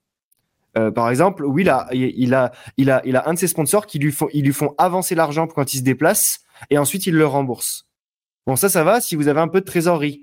Mais si vous en avez pas, euh, il faut avancer les frais. Donc euh, nous, par exemple, à God, on avance toujours les frais de l'athlète. On, prend les billets de train et on prend l'avion et on prend l'hôtel. Comme ça, l'athlète, il a rien à débourser. On s'en occupe. Mais ça, c'est important que ce soit marqué. ensuite, pour les shootings photos, il y a certaines marques qui maintenant pensent que c'est à l'athlète de faire des shootings photos et pas un professionnel. Non, l'athlète, lui, il est là pour s'entraîner. Si vous voulez avoir des photos de l'athlète, vous payez un photographe, soit vous le faites vous-même, vous venez avec votre appareil photo et vous le prenez en photo, soit vous payez un photographe ou un vidéaste pour qu'il aille voir l'athlète et il le prend en photo et il fait des vidéos. Mais vous le payez vous-même, c'est pas à, l'athlète de payer pour faire des photos de lui-même. Je peux te poser une question là-dessus.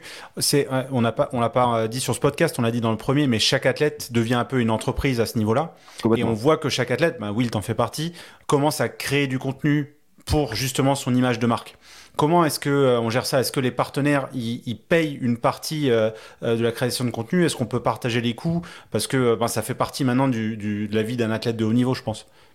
Bah, Aujourd'hui, quelqu'un comme Will, qui est devenu une entreprise à, lui-même, entre ces entreprises qu'il possède et lui-même ce qu'il est, euh, Will, il a compris depuis très longtemps que l'image qu'il allait renvoyer, c'était important. Donc, il a toujours fait du contenu de qualité, il a toujours fait des montages vidéo de qualité, des photos de qualité, les textes qu'il postait, c'était toujours authentique. il s'est mis en avant, mais c'est qui il est. Et en fait, la raison une des raisons de son succès, eh bien, c'est parce qu'il a fait tout ça bien comme il fallait. Bien évidemment, ça lui coûte de l'argent. Oui, quand il fait ça, il investit dans du matériel, il prend des belles photos, il retouche, et maintenant il a une équipe avec lui qui travaille. ça lui coûte de l'argent. Mais ça lui coûte. On, bah, si. on retouche. Si. Non, mais, mais si, bien sûr. Mais, mais normalement, t'es pas du tout gaulé comme ça. Ouais, ok. Bon. Mais arrêtez de me casser mon image. Eh, en parlant de ça, c'est-à-dire une nouvelle réglementation, quand une image est retouchée, ça va être précisé noir sur blanc. Sinon, vous risquez une amende jusqu'à je sais plus combien de milliers d'euros. Bref, petit aparté. Mais pour dire ce que disait Thibaut, euh, là, c'est que depuis récemment que par exemple j'ai Flo, euh, Florian Qui bosse pour WIS, qui me permet aussi de faire du contenu pour moi parce que automatiquement, bah, ça aide aussi les marques. Euh, du coup, on a pu acheter du matos, mais c'est du matos qu'on a acheté avec WIS pour promouvoir la, les programmations WIS et où il est sale. Du coup, ça c'est que très récemment. Mais par exemple, quand une marque veut un shooting ou veut du contenu, par exemple, euh, je prends l'exemple de Nobull ou de GoWood, et eh ben du coup, ils vont voir avec Flo en lui disant bon bah c'est combien de forfaits pour faire ça et tout. Du coup, il paye Florian pour le shooting, les photos. Par contre, Florian, il a vraiment un cahier des charges avec un contenu précis à délivrer euh, sous réserve de validation des sponsors, donc il peut être amené à le refaire. Et c'est comme ça que ça marche. Mais c'est sûr que c'est comme il disait Julien, c'est une entreprise et il faut la prendre telle quelle parce que sinon vous allez euh, avoir des surprises. Exactement. Et, justement, oui, il a toujours fait ça, mais Will ne le dira pas. Mais même quand il n'y avait pas Flo, lui-même prenait des appareils photo de qualité et ce genre de choses parce qu'il voulait avoir un rendu pour ses sponsors et pour lui-même qui était bon. Donc, il a investi sur lui-même. Euh, d'autres choses qui sont dans les contrats et qu'il faut mentionner et, euh, également, c'est euh, les clauses de, de, de, grossesse si vous êtes une femme, mais également les clauses de non-concurrence. Donc ça, il y a, y a, des clauses qui existent où on vous dit, si vous signez avec nous, vous ne pouvez pas mettre en avant ou être vu en utilisant ces marques-là. Et attention. Et les annexes sont grosses. Il faut marquer. Les annexes sont grosses. que ces marques-là soient et ce soit une liste exhaustive de, de, de, des marques que vous n'avez pas le droit de montrer. Parce que le problème, c'est que. Je peux dire la petite anecdote, euh, juste par rapport à ça. Euh, le, le, jour où j'ai signé mon premier gros contrat Nike, parce que j'ai eu un premier contrat Nike, mais ça dépendait de Nike France, c'était un tout petit contrat. Et après, quand j'ai signé mon, mon gros contrat Nike, c'était, euh, ça dépendait de Nike Europe. Et du coup, il me donne le contrat. Et, et après, il y avait un espèce de petit livret à côté du contrat. Et je me dis, mais c'est quoi ce truc et tout. Et, et, et, du coup, je regarde le contrat. Et moi, je dis, bon, bah, je le prends, je vais le faire regarder par un juriste et je leur signerai parce qu'ils te mettent pas la pression, ils te disent prends-le, prends le temps, etc. Et je regarde quand j'arrive après dans le Uber ou dans le taxi, je regarde le livret et je vois c'était un livret que de toutes les marques qui existaient au monde et genre de d'équipementiers. Et en fait, ils avaient mis toutes dans l'annexe toutes les marques avec lesquelles je devais pas être vu. Et, et, du coup, ils avaient vraiment, du coup, ils s'étaient dit, ils n'avaient pas laissé de place au doute. Ils n'avaient pas dit les marques concurrentes parce que c'est super flou de dire ça. C'est compliqué. Il faut les citer. C'est-à-dire que vous ne pouvez pas dire marque concurrente, il faut les citer. Du coup, ils les avaient toutes citées. Pour vous dire, c'est vraiment toutes citées. C'était incroyable. C'est hyper important parce que pour, pour l'athlète, ça simplifie beaucoup de choses. Tu sais ce que tu as le droit ou, ou, ou, pas le droit de faire. Mais, mais, mais en plus de ça, ça crée des. Je vous assure que ça crée des gros problèmes si jamais vous êtes vu avec une autre marque et qu'il n'y a pas la clause quand vous êtes la marque et que vous n'avez pas prévu le cas, parce que vous allez dire quoi à l'athlète? Eh, t'as pas le droit Bah, c'est pas marqué. Voilà. Donc euh, vous, en fait, euh, vous êtes bloqué là-dessus. Donc c'est mieux pour l'athlète et c'est mieux pour la marque que tout soit bien clair dès le départ. Et une autre chose, c'est que quand vous signez et que vous êtes français, la plupart des gens qui vont écouter ce podcast sont en France, le contrat doit être sur le sol français, au droit français, ça doit être indiqué dans quel tribunal ça sera jugé si jamais il y a un litige, les, les problèmes en cas de litige. Donc imaginez pour les clauses de dopage. Euh, nous, on a, je pense, la plus violente clause de dopage de l'histoire du CrossFit. Euh, et je sais pas si je l'avais dit dans le premier podcast, mais en gros, si jamais il y a un de nos athlètes qui se fait choper pour dopage et que c'est vérifié qu'il est chopé pour dopage, il nous doit tout ce qu'on lui a toujours donné de l'existence depuis qu'il bosse avec nous, plus 50% de tout ce qu'il nous a donné. Donc en gros, on se crois vous avez la même que Nike. Vous avez, je crois que, vous, avez la même que, vous avez la même que Nike, je crois. Non, c'est pas ça. Et le but, si je dis pas de bêtises. Ah, Non, Nike, euh, Nike c'est 100% de la somme qu'ils t'ont donné. Nous, nous c'est 100% plus 50%. Mon, but, il se, il, se, réserve le droit de, de, te poursuivre pour des dommages intérêts. Ah oui, par contre, ils peuvent venir après. bien sûr que euh, ils peuvent faire un procès pour le, ce que ça va représenter pour ta marque et, et, et le dommage que ça va que, que ça va causer. Mais nous, le but, c'était simplement, moi, je, je suis anti-dopage. Euh, vous imaginez même pas comment. Donc, du coup, mon but, c'était de dire, si jamais il y en a un qui est chargé, s'il voit le contrat, il va prendre peur, il va partir en arrière. Donc du coup, si jamais il y en a un qui me dit euh, c'est quoi cette clause là, bah déjà je, sais qu'il faut pas signer avec lui. Voilà. Donc nous, tous les athlètes qu'on a, il n'y en a aucun qui nous a dit quoi que ce soit. Ils ont tous dit ok cool, hop, et ils ont signé. Donc au moins on sait que ça fait une sécurité supplémentaire. Donc en gros, l'athlète qui vient de voir qui te dit euh, ouais la clause est un peu sévère, on est potes, euh, ta place, ça suffira. Oui, tu as exactement. Un peu des doutes. et là, tu as un peu des doutes, exactement. tu te dis merde. Voilà. Et, et la deuxième chose, c'est en cas de clause comme ça, peu importe ce qu'il y a, il faut que ça soit jugé. Donc, imaginez que euh, le sponsor dit oui, tu as nuit, tu as à mon image, du coup, j'arrête le contrat immédiatement. Ok. Euh, en cas de dopage, vous avez le droit de faire appel. Imaginez que CrossFit dise bah, on a chopé ce mec-là pour dopage. Vous avez le droit de faire appel. La votre contrat peut être suspendu jusqu'à ce que vous ayez l'appel. Si jamais vous gagnez en appel, le, sponsor, hop, il vous, il vous donne la somme qu'il avait suspendue. Si jamais vous perdez en appel, il a le droit de casser le contrat. Ça, c'est logique. Mais ça doit être marqué noir sur blanc que le contrat sera suspendu le temps que vous fassiez appel et, euh, la décision finale fera foi pour savoir ce qu'il en est de la suite. Ce que je veux dire par là, c'est qu'il y a énormément de clauses. J'ai essayé, de, de, de, prendre nos contrats et de citer les plus grandes pour que quelqu'un qui va signer son premier contrat fasse euh, attention. Mais la dernière chose, et ça personne n'en parle jamais, c'est que quand un, un sponsor vous paye, c'est de l'argent qu'on vous donne. faut le déclarer. Hein. C'est-à-dire que nous, en tant que marque, sachez qu'on le déclare. Hein. On, crée un, formulaire, un CERFA, qu'on envoie aux impôts et on dit on a donné tant d'argent à ce mec-là. Donc les impôts, ils sont au courant de ce qu'on vous a donné. Ce qui fait que si vous, de votre côté, vous le déclarez pas aux impôts, ce qu'ils vont penser, c'est ok, en fait là, c'est de la, ça s'appelle la fraude. Et donc ils vont venir vous voir et ils vont vous mettre une méga amende sur ce que vous n'avez pas déclaré.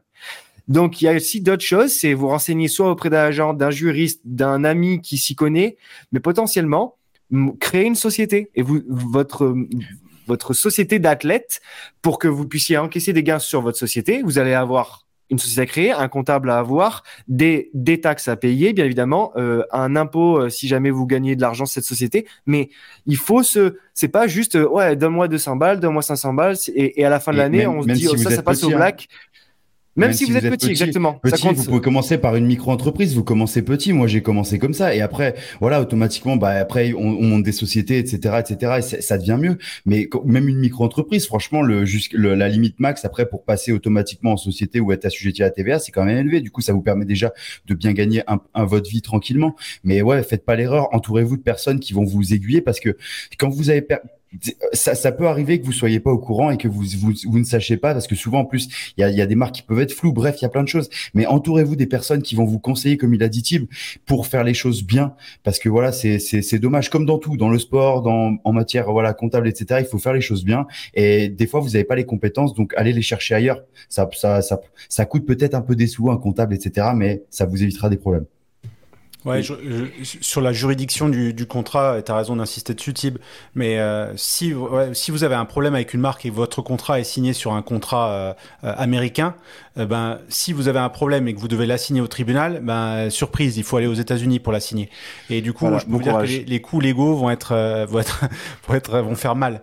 Et même chose en Europe, hein, si vous êtes en Belgique ou en Suisse ou en machin, ben voilà, ça se joue dans un tribunal d'un autre pays. Et tout de suite, ça complique beaucoup les choses. Donc, jetez un œil là-dessus aussi, euh, tout ce qui est pas précisé et peut être lié à l'interprétation, c'est pas valide. Euh, tu l'as dit, Tib, mais ouais, voilà, tout ce qui peut être un peu euh, voilà interprété d'une manière positive ou négative par l'un des partis n'est pas recevable. Tout ce qui est dit à l'oral peut être reçu à un tribunal. Tout ce qui est écrit peut être reçu à un tribunal. Donc faites attention et soyez, faites attention dans vos communications et entourez-vous des bonnes personnes de nouveau. Et euh, juste petit, pardon, euh, pour dire par rapport à ce que tu disais, Julian, il y a des choses aussi toutes bêtes, mais à faire attention avec les contrats. C'est quand vous avez un nombre de postes à faire, par exemple, souvent vous pouvez avoir, soit vous avez un nombre précis, mais le mieux c'est d'avoir peut-être un pour parce que les marques elles ont aucun intérêt à ce que vous postiez pas de manière sincère, c'est du coup elle va peut-être mettre par mois vous avez jusqu'à 5 publications à faire. Donc le jusqu'à il veut dire que vous pouvez aller jusqu'à mais jusqu'à 5 mais pas au-delà et que si vous pouvez si vous avez envie vous pouvez le faire bien sûr, mais au moins ça vous oblige oblige pas forcément à un nombre précis parce qu'il y a des fois des mois qui sont plus tranquilles. Par exemple GoWood, euh, il y a des il y a des périodes où ils vont peut-être demander moins de communiquer. Il y a des périodes par contre là il va falloir envoyer parce que c'est des périodes clés pour GoWood. Et eh ben c'est exactement la même chose. Faites attention à ça et dans les posts a à faire, il faut bien différencier. Euh, bah, si c'est marqué, si c'est pas marqué, c'est la même chose. Un post Instagram dans le fil d'actualité ou une story. Si c'est pas marqué, eh ben un post, c'est soit une story, soit une publication sur le fil d'actualité. Si c'est marqué précisément euh, post sur le, euh, fil d'actualité et stories exactement, bah là du coup c'est précisé comme disait Julian. Et ben là du coup quand c'est précisé, vous êtes toujours tranquille. Donc le mieux c'est de tout marquer, de tout envisager et, euh, et du coup comme ça vous éviterez les problèmes parce que c'est des fois on a des petites surprises. Et surtout n'hésitez pas à poser des questions. Si jamais vous avez un contrat, un premier contrat qui vous arrive, que vous soyez seul ou avec votre agent, et, vous écoutez ce podcast et vous dites bah j'ai entendu Thibaut des fois il a parlé de ça nous ça y est pas. Et eh ben demandez au sponsor en disant donc du coup il n'y a pas de clause de voilà et vous pouvez poser la question et ils vont vous répondre. Et au contraire ils vont préférer quelqu'un qui est hyper carré parce que si vous êtes carré de votre côté euh, eux ils vont être obligés d'être carrés aussi de leur côté. Et donc ils vont faire évoluer leur contrat grâce à vous mais n'hésitez pas à poser toutes les questions du monde, à clarifier chaque point du contrat. Euh, c'est pas mal vu. Euh, ce qui est mal vu, c'est de pas respecter le contrat justement. Donc euh, clarifiez tout au départ, ça vous évitera bien les problèmes. Et euh, je sais pas, j'ai jamais vu de, contrat entre athlète et sponsor. Mais est-ce que vous, mettez aussi des clauses de non-concurrence? Est-ce que, par exemple, si l'athlète fait une rupture de contrat, est-ce que pendant un an, il n'a pas le droit de s'engager avec une autre marque euh, dans le même domaine?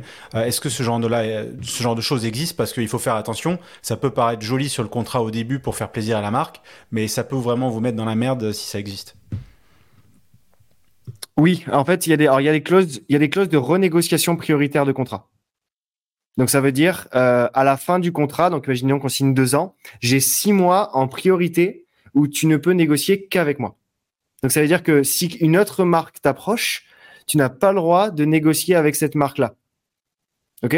Euh, Tu n'as pas le droit d'être, ne serait-ce que commencer la discussion. C'est ça que je veux dire. Par contre, une fois le contrat terminé, il y a quelques marques qui, ont des contrats en disant non, après la fin du contrat avec nous, tu n'as pas le droit de signer avec une autre marque concurrente pendant six mois. Ces clauses-là, en général, elles se font enlever tout de suite parce que c'est de la, c'est de la vraie perte pour les athlètes. Euh, ça veut dire qu'en gros, vous signez pas deux ans, vous signez deux ans et six mois, parce que pendant six mois, vous ne vous pourrez pas avoir de revenus. Et donc ça, par exemple, c'est une clause que euh, le, le Reebok avait il y a quelques temps et qu'ils ont enlevé suite à des problèmes avec, des athlètes qui ont dit non, en fait, c'est impossible de, de, partir de chez vous pour aller avec un autre sponsor. Donc maintenant, elle n'existe plus. En tout cas, les agents, ils la refusent au départ.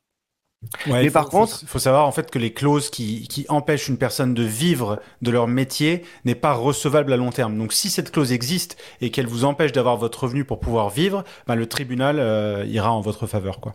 Exactement. Ou alors vous demandez une compensation financière pour ça. C'est ce qu'on appelle une non-compete quand vous partez de votre travail et quand vous dit non, tu n'as pas le droit d'aller travailler pour des concurrents, on vous paye cette non on vous paye pour que vous n'alliez pas travailler chez les concurrents. Bah là, vous pouvez négocier ça en disant j'ai aucun problème. Si tu veux pas que je signe pendant six mois après la fin de mon contrat, ce sera tant par mois pour pas que je signe. Parce que toi, il faut quand même que tu vives et que tu payes euh, tes charges. Donc ça, c'est important que vous le que, que vous le preniez en compte. Et tu as bien eu raison, euh, Jus, de, de, de le dire. Il y a aussi autre chose, c'est il y a un, dans les contrats, il doit y avoir un moment un délai de temps parmi lequel vous autorisez le sponsor à continuer à utiliser votre image. Ça veut dire que on, est, on sait que par exemple, voilà, euh, Will aujourd'hui, il est utilisé euh, sur notre site web, euh, dans les réseaux sociaux, sur certaines pubs sur Facebook, sur Instagram et tout ça. Si jamais on arrête notre collaboration, le temps que j'aille tout enlever de Will, ça va me prendre un peu de temps. Go for life. Go exactement. Et donc, nous, on, on est comme ça, t'inquiète, mon pote. et donc, du coup, et donc, du coup, il va falloir un peu de temps. Le temps, c'est pas six mois, hein. c'est il va falloir un mois, un mois et demi maximum. Donc parfois on voit des sponsors qui arrêtent de travailler avec des athlètes et tu retrouves l'athlète euh, huit mois plus tard, il est toujours là. Ça, c'est interdit. Et ça, il devrait normalement être puni par la loi pour le fait de le faire, parce qu'il continue à utiliser la marque de l'athlète sans le payer. C'est pas normal. Voilà. Donc euh, ça aussi, vous devez voir si euh, il y a une clause parce que si elle y est pas et que c'est flou, potentiellement ils ont le droit d'utiliser votre image de marque pendant un an. Et donc le sponsor qui maintenant lui veut vous vous sponsoriser, il dit bah en fait je peux pas parce que tu es en pub avec l'autre encore là. Voilà. Donc ça, il faut il faut le prendre en compte. Bon, ouais, puis tout, euh, pour, euh, petite anecdote avec euh, par exemple Nike, ils avaient tout bien cadré et à la fin il y avait une période de renégociation où Nike avait la primauté. Ensuite un dernier mois où tu avais le droit de, du coup Nike perdait cette primauté donc tu avais le droit de parler avec d'autres sponsors si je dis pas de bêtises. Eux tout était cadré et aussi bien dans le sens de la marque que de l'athlète. Donc c'était vraiment cool parce que ça permettait, euh, bah, quand les choses sont cadrées automatiquement tu es sur des rails et c'est plus facile. c'est quand les choses sont un peu floues et que ça laisse de la place comme disait Julian à l'interprétation que là ça devient compliqué parce que tout le monde peut interpréter toujours en sa faveur. Et c'est là que c'est pas bien. Donc. Euh. Ouais, exactement. et, si vous êtes un jeune athlète et vous négociez votre premier contrat, euh, si vous prenez un avocat ou un juriste, ça montre juste que vous êtes professionnel. Ça ne veut pas dire que vous êtes en train de négocier quelque chose de plus, hein, vous êtes en train de demander, etc. faut surtout pas penser que vous êtes en train de négocier avec vous-même. C'est un peu comme quand on vend quelque chose, on vend pas à soi-même, on vend à d'autres gens. Euh, vous devez montrer votre côté professionnel. Vous n'êtes pas en train de demander plus, vous êtes juste en train de faire attention. Et ça montre encore une fois de plus que vous êtes la personne crédible et que euh, le sponsor doit prendre. Et si le sponsor s'énerve et est frustré que vous fassiez ça, c'est probablement que c'est pas le bon sponsor. Et il n'y a pas d'amis. C'est au contraire, plus, même si c'est des amis avec qui vous négociez parce qu'ils tiennent la marque. Au contraire, si c'est des amis et qui tout le monde se respecte quand on est amis, eh ben on prend encore plus le soin de tout mettre dans le contrat parce qu'on sait que c'est un ami, c'est une marque de bah, d'amitié également. Donc c'est pas parce que c'est un ami que vous devez faire les choses à moitié et juste taper dans la main et dire bon, eh, t'inquiète, il y aura pas de souci. Parce que pensez au contrat de mariage. Pensez à un mariage. tant que tout, non mais tant que tout va bien, tant que tout va bien, on n'a jamais besoin du contrat. Et euh, c'est ce qu'on se dit au début de la relation, mais non, mais il y aura pas de problème, etc. Mais le jour où ça va mal, c'est là que ça part en live, et c'est là qu'en fait vous pouvez plus vous voir, vous n'arrivez plus à communiquer sans mettre euh, trop d'animosité dans les discussions, et donc du coup vous parlez pas rationnellement, vous discutez pas rationnellement. Donc si c'est pas tout bien cadré au départ, ça prend une éternité, vous risquez d'être frustré, etc. Donc prenez un maximum de temps à, à regarder ça, et, et, et, euh, et voilà. Et du moment qu'on est dans le terme, dans le cadre réglementaire, ce qu'on qu'on disait tout à l'heure, il y a des petites lois qui sont apparues. Il y a la, la, en France, ça commence à pas mal bouger ces derniers temps. Et euh, donc, si vous êtes intéressé par ça, vous pouvez aller sur internet, vous allez vite trouver tout ça. Mais il y a pas mal de choses pour lesquelles il faut faire attention maintenant euh, pour sur les réseaux sociaux, que vous ayez beaucoup de followers ou pas beaucoup de followers si vous communiquez. Euh, on en parle avec Mims, avec Juan, avec Tim. Bah maintenant, en fait, si vous avez une marque qui vous offre une prestation, ça peut être une prestation dans un bar, dans un resto, sur un spa, bref, peu importe vous êtes obligé de mettre, même si c'est en story, en gros, collaboration offerte, prestation offerte, ou euh, euh, bref, vous êtes prestation rémunérée, bref, vous avez obligation de le marquer et pas simplement dans les options de story en mettant partenariat rémunéré. Vous êtes obligé de le mettre en gros. Partenariat rémunéré, c'est quand vous êtes en, en contrat de sponsoring. Si vous avez eu la prestation offerte, il faut le marquer en gros. Si vous voulez un exemple, honnêtement, euh, Thibaut Inchep, il le fait super bien. Je pense qu'il a une armée d'avocats et du coup, il communique euh, de très bien, on va dire, de manière légale. Et vous, vous pouvez voir un peu ce qui se fait, ce qui se fait pas. Mais faites attention à ça quand vous avez un contrat de sponsoring, il faut que vous marquiez euh, aussi bien sur les posts, en publication, sur le fil actualité qu'en story. Euh, c'est un truc à cocher, partenariat rémunéré. Ensuite, vous allez chercher le sponsor euh, en question et il doit l'accepter votre demande. Comme ça, vous êtes transparent avec vos followers. Maintenant, c'est obligatoire. Vous risquez des amendes si vous ne le faites pas. C'est très récent et donc faites attention à ça parce que ça peut vous coûter des, choses. Pour le moment, ils tapent sur les influenceurs du monde de la télé-réalité, mais ça risque d'arriver sur les sportifs. Donc Autant faire les choses bien euh, et, et, pas mal. S'il y en a que vous voyez qu'ils le font pas, bah laissez-les faire. Hein. De toute façon, automatiquement, vous verrez bien que tôt ou tard, euh, ça va, ça va, on va leur taper sur les doigts. Et c'est pareil pour les images retouchées. Là, j'en profite parce que j'ai la liste aussi devant les yeux. Euh, images retouchées ou euh, avec un filtre spécial, ça doit être précisé. Si vous avez eu recours à l'intelligence artificielle, euh, ne serait-ce que pour retoucher ou créer quelque chose sur votre photo, ça doit être précisé de manière explicite et pas implicite. C'est des choses toutes bêtes, mais faites attention à ça parce que ça, ça peut causer des problèmes. Donc, euh, euh, faites attention. Là, pour le moment, on voit pas mal de gens mettre un peu des fois, euh, oh, cet endroit est super, on sait qu'ils ont été invités dans cet endroit et ils le précisent pas, mais dans un quand ils auront pris une amende, eh ben ils seront obligés de le préciser. Et moi, je trouve ça cool, petit aparté là-dessus, parce que euh, ce qu'on disait hier avec Mims, on disait bah ça va renforcer la communication sincère. Quand vous aimez vraiment un endroit et que vous y allez et que vous dites, par exemple moi la dernière fois, j'étais, bah je fais pas pour les citer parce que c'est des amis, mais j'étais au Grand Hôtel à Gérardmer, j'ai rien eu d'offert, j'ai tout payé. J'ai dit putain c'est vraiment cool cet endroit, je vous le conseille dans les Vosges, il est vraiment bien. Eh ben vous saurez parce que j'ai pas marqué en gros prestations offertes que du coup je communique de manière sincère. Et après rien n'empêche de communiquer de manière sincère quand la prestation est offerte, mais ça ça dépend de l'image que vous avez renvoyée, de tout ce qu'on a dit avant, si vous avez toujours été sincère. Donc euh, ça évolue dans le bon sens, c'est cool. Et euh, mais il y a encore pas mal de boulot à faire. Ouais, d'ailleurs là-dessus, il y a, un truc assez important. On n'en parle pas beaucoup. C'est un truc qui s'appelle le DSA.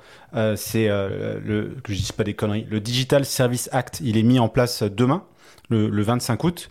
Et en fait, c'est un acte de la législation européenne qui vise à appliquer tout ce qui est légal hors ligne aussi ou en ligne. Donc euh, l'idée c'est euh, euh, de mettre fin à tout ce qui est contrefait, dangereux, forcément tout ce qui est haineux, pédopornographique, tous ces trucs-là. Mais donc Ouais, c'est lancé demain. Euh, il y a eu deux législations qui sont rentrées en, en, en, jeu en 2023, mais ouais, demain ça, ça va ça va monter d'un ton, en tout cas en Europe. L'idée c'est d'harmoniser toutes les réglementations européennes pour ce que tout ce qui soit appliqué euh, dans la vraie vie soit aussi appliqué euh, dans la dans la super vraie vie que sont les réseaux sociaux. Donc bah, c'était déjà, déjà un peu c'était déjà un peu le cas. Là, tu parles d'un niveau point de vue européen, mais en France, faut savoir que la loi française s'applique également sur les réseaux sociaux, à ce que vous dites, à ce que vous faites, et que du coup, c'est pas une zone de non-droit les réseaux sociaux, il y a des choses qui se font, ce qui se font pas, et il faut assumer parce que ensuite après il y a des il y a des conséquences qui arrivent et automatiquement. Donc soyez prudents, même des fois quand vous commentez, quand vous mettez des choses, soyez prudents parce que euh, ce serait bête. Euh, vous savez, c'est on, on, a toujours l'impression qu'il n'y a pas de loi parce que personne fait rien, mais le jour où il y a quelqu'un qui fait quelque chose, bah là c'est c'est compliqué. Donc ce serait bête. Euh, des fois, on peut se laisser aller sur des commentaires ou des choses comme ça, euh, comme il disait Julian, haineux, bref, il y en a des, il y en a même des fois, ils partent dans le racisme et compagnie. Bah, sachez que ces personnes-là, elles se, elles se, elles peuvent être punies et très lourdement. Et, et encore une fois, c'est cool. Et euh, ouais, c'est cool parce que du coup, ça protège le consommateur. Et la différence avec cet accord, en fait, au lieu d'attaquer le consommateur, il attaque les plateformes. Donc euh, les euh, Instagram, TikTok, etc. vont enfin vont être elles sujettes à des amendes et à une grosse surveillance. Donc en fait, elles, elles auront juste un intérêt bloquer tout ce qui peut sembler illicite ou peut sembler tromper le consommateur. Et le risque pour vous, il va au-delà de juste un post ou etc. Il va de se faire supprimer de la plateforme et de perdre toute une audience. Donc quand vous êtes un influenceur qui a 100 000 followers et que vous faites supprimer ou bloquer, bah, sachez que vous perdez quand même euh, euh, un de vos outils de travail. Donc c'est vachement important de faire attention. Et ça me permet d'enchaîner sur un autre facteur pour conclure un peu le podcast. On a vu beaucoup de choses, mais vous êtes une entreprise en tant qu'athlète et une entreprise doit grandir et diversifier ses revenus. Pour diversifier vos revenus, faut grandir vos réseaux sociaux, faut grandir votre performance athlétique, faut grandir votre crédibilité. Quand je dis euh, grandir vos réseaux sociaux, il n'y a pas que Instagram dans la vie. allez sur TikTok, créez vos contenus sur YouTube, soyez, soyez multicanal parce qu'aujourd'hui les marques recherchent ça et vous devez vous positionner partout pour être présent partout. Pourquoi? Parce que si un jour Instagram ferme ou vous bloque, eh ben vous avez l'opportunité d'aller ailleurs et euh, ça permet de diluer un petit peu vos, risques. En tout cas, euh, on a compris que, que, si vous êtes un jeune athlète ou un athlète expérimenté, entourez-vous bien, que ce soit les bons partenaires, définissez votre projet, qu'il soit réaliste euh, sur le court terme, moyen terme, long terme, que vous vouliez aller aux games ou juste à un petit throwdown. Soyez réaliste par rapport à votre vie, euh, étudiez et, et, faites attention à l'image que vous projetez et à votre influence. Et euh, encore une fois, allez consulter des professionnels parce que nous, c'est bien beau de nous écouter. On connaît pas particulièrement très bien les réglementations et la régulation. Donc, allez consulter des juristes qui sont certifiés euh, dans le sport, qui connaissent le sport, euh, des avocats, euh, des consortiums, des syndicats, des unions. Allez parler aux gens, parler à d'autres athlètes, consulter et, euh, surtout éduquez-vous sur le sujet si réellement c'est ce que vous voulez faire dans la vie que de gagner votre vie à travers le sport. D'ailleurs, si vous êtes un jeune athlète, n'hésitez pas, je le dis pas souvent, mais parce que je sais à quel point c'est important. Si vous êtes un jeune athlète, envoyez-moi un message, je peux vous conseiller même des personnes au niveau juridique qui pourront vous conseiller. Je prends rien, c'est pas de la pub, c'est au contraire pour vous aider. Et euh, ça, je le fais pas souvent, mais là, ça me tient vraiment à cœur parce que ça peut vous éviter des problèmes sur le futur. Donc, euh, je vous répondrai avec plaisir, donc euh, n'hésitez pas. Et, euh, et, je pense qu'on va, on va, conclure le podcast là. On voulait parler de compétition et d'événements, mais je pense qu'on peut faire un autre épisode de deux heures là-dessus, euh, sans fin. Donc on en, on en, fera un, je pense, dans, dans le futur proche. Et euh, bon, en tout cas, je vous remercie. Je remercie forcément Mim, Steve et Will pour toutes ces expériences et euh, ce savoir euh, intéressant. Et je vous remercie d'avoir pris le temps d'écouter. C'était un épisode long mais très enrichissant. Likez, partagez, envoyez ça à des jeunes athlètes s'ils veulent s'éduquer un petit peu. L'idée c'est pas de donner des faux espoirs mais de d'éduquer. Et, euh, et en tout cas, encore merci pour votre temps et à très bientôt. Salut. tout le monde. Merci. Hmm.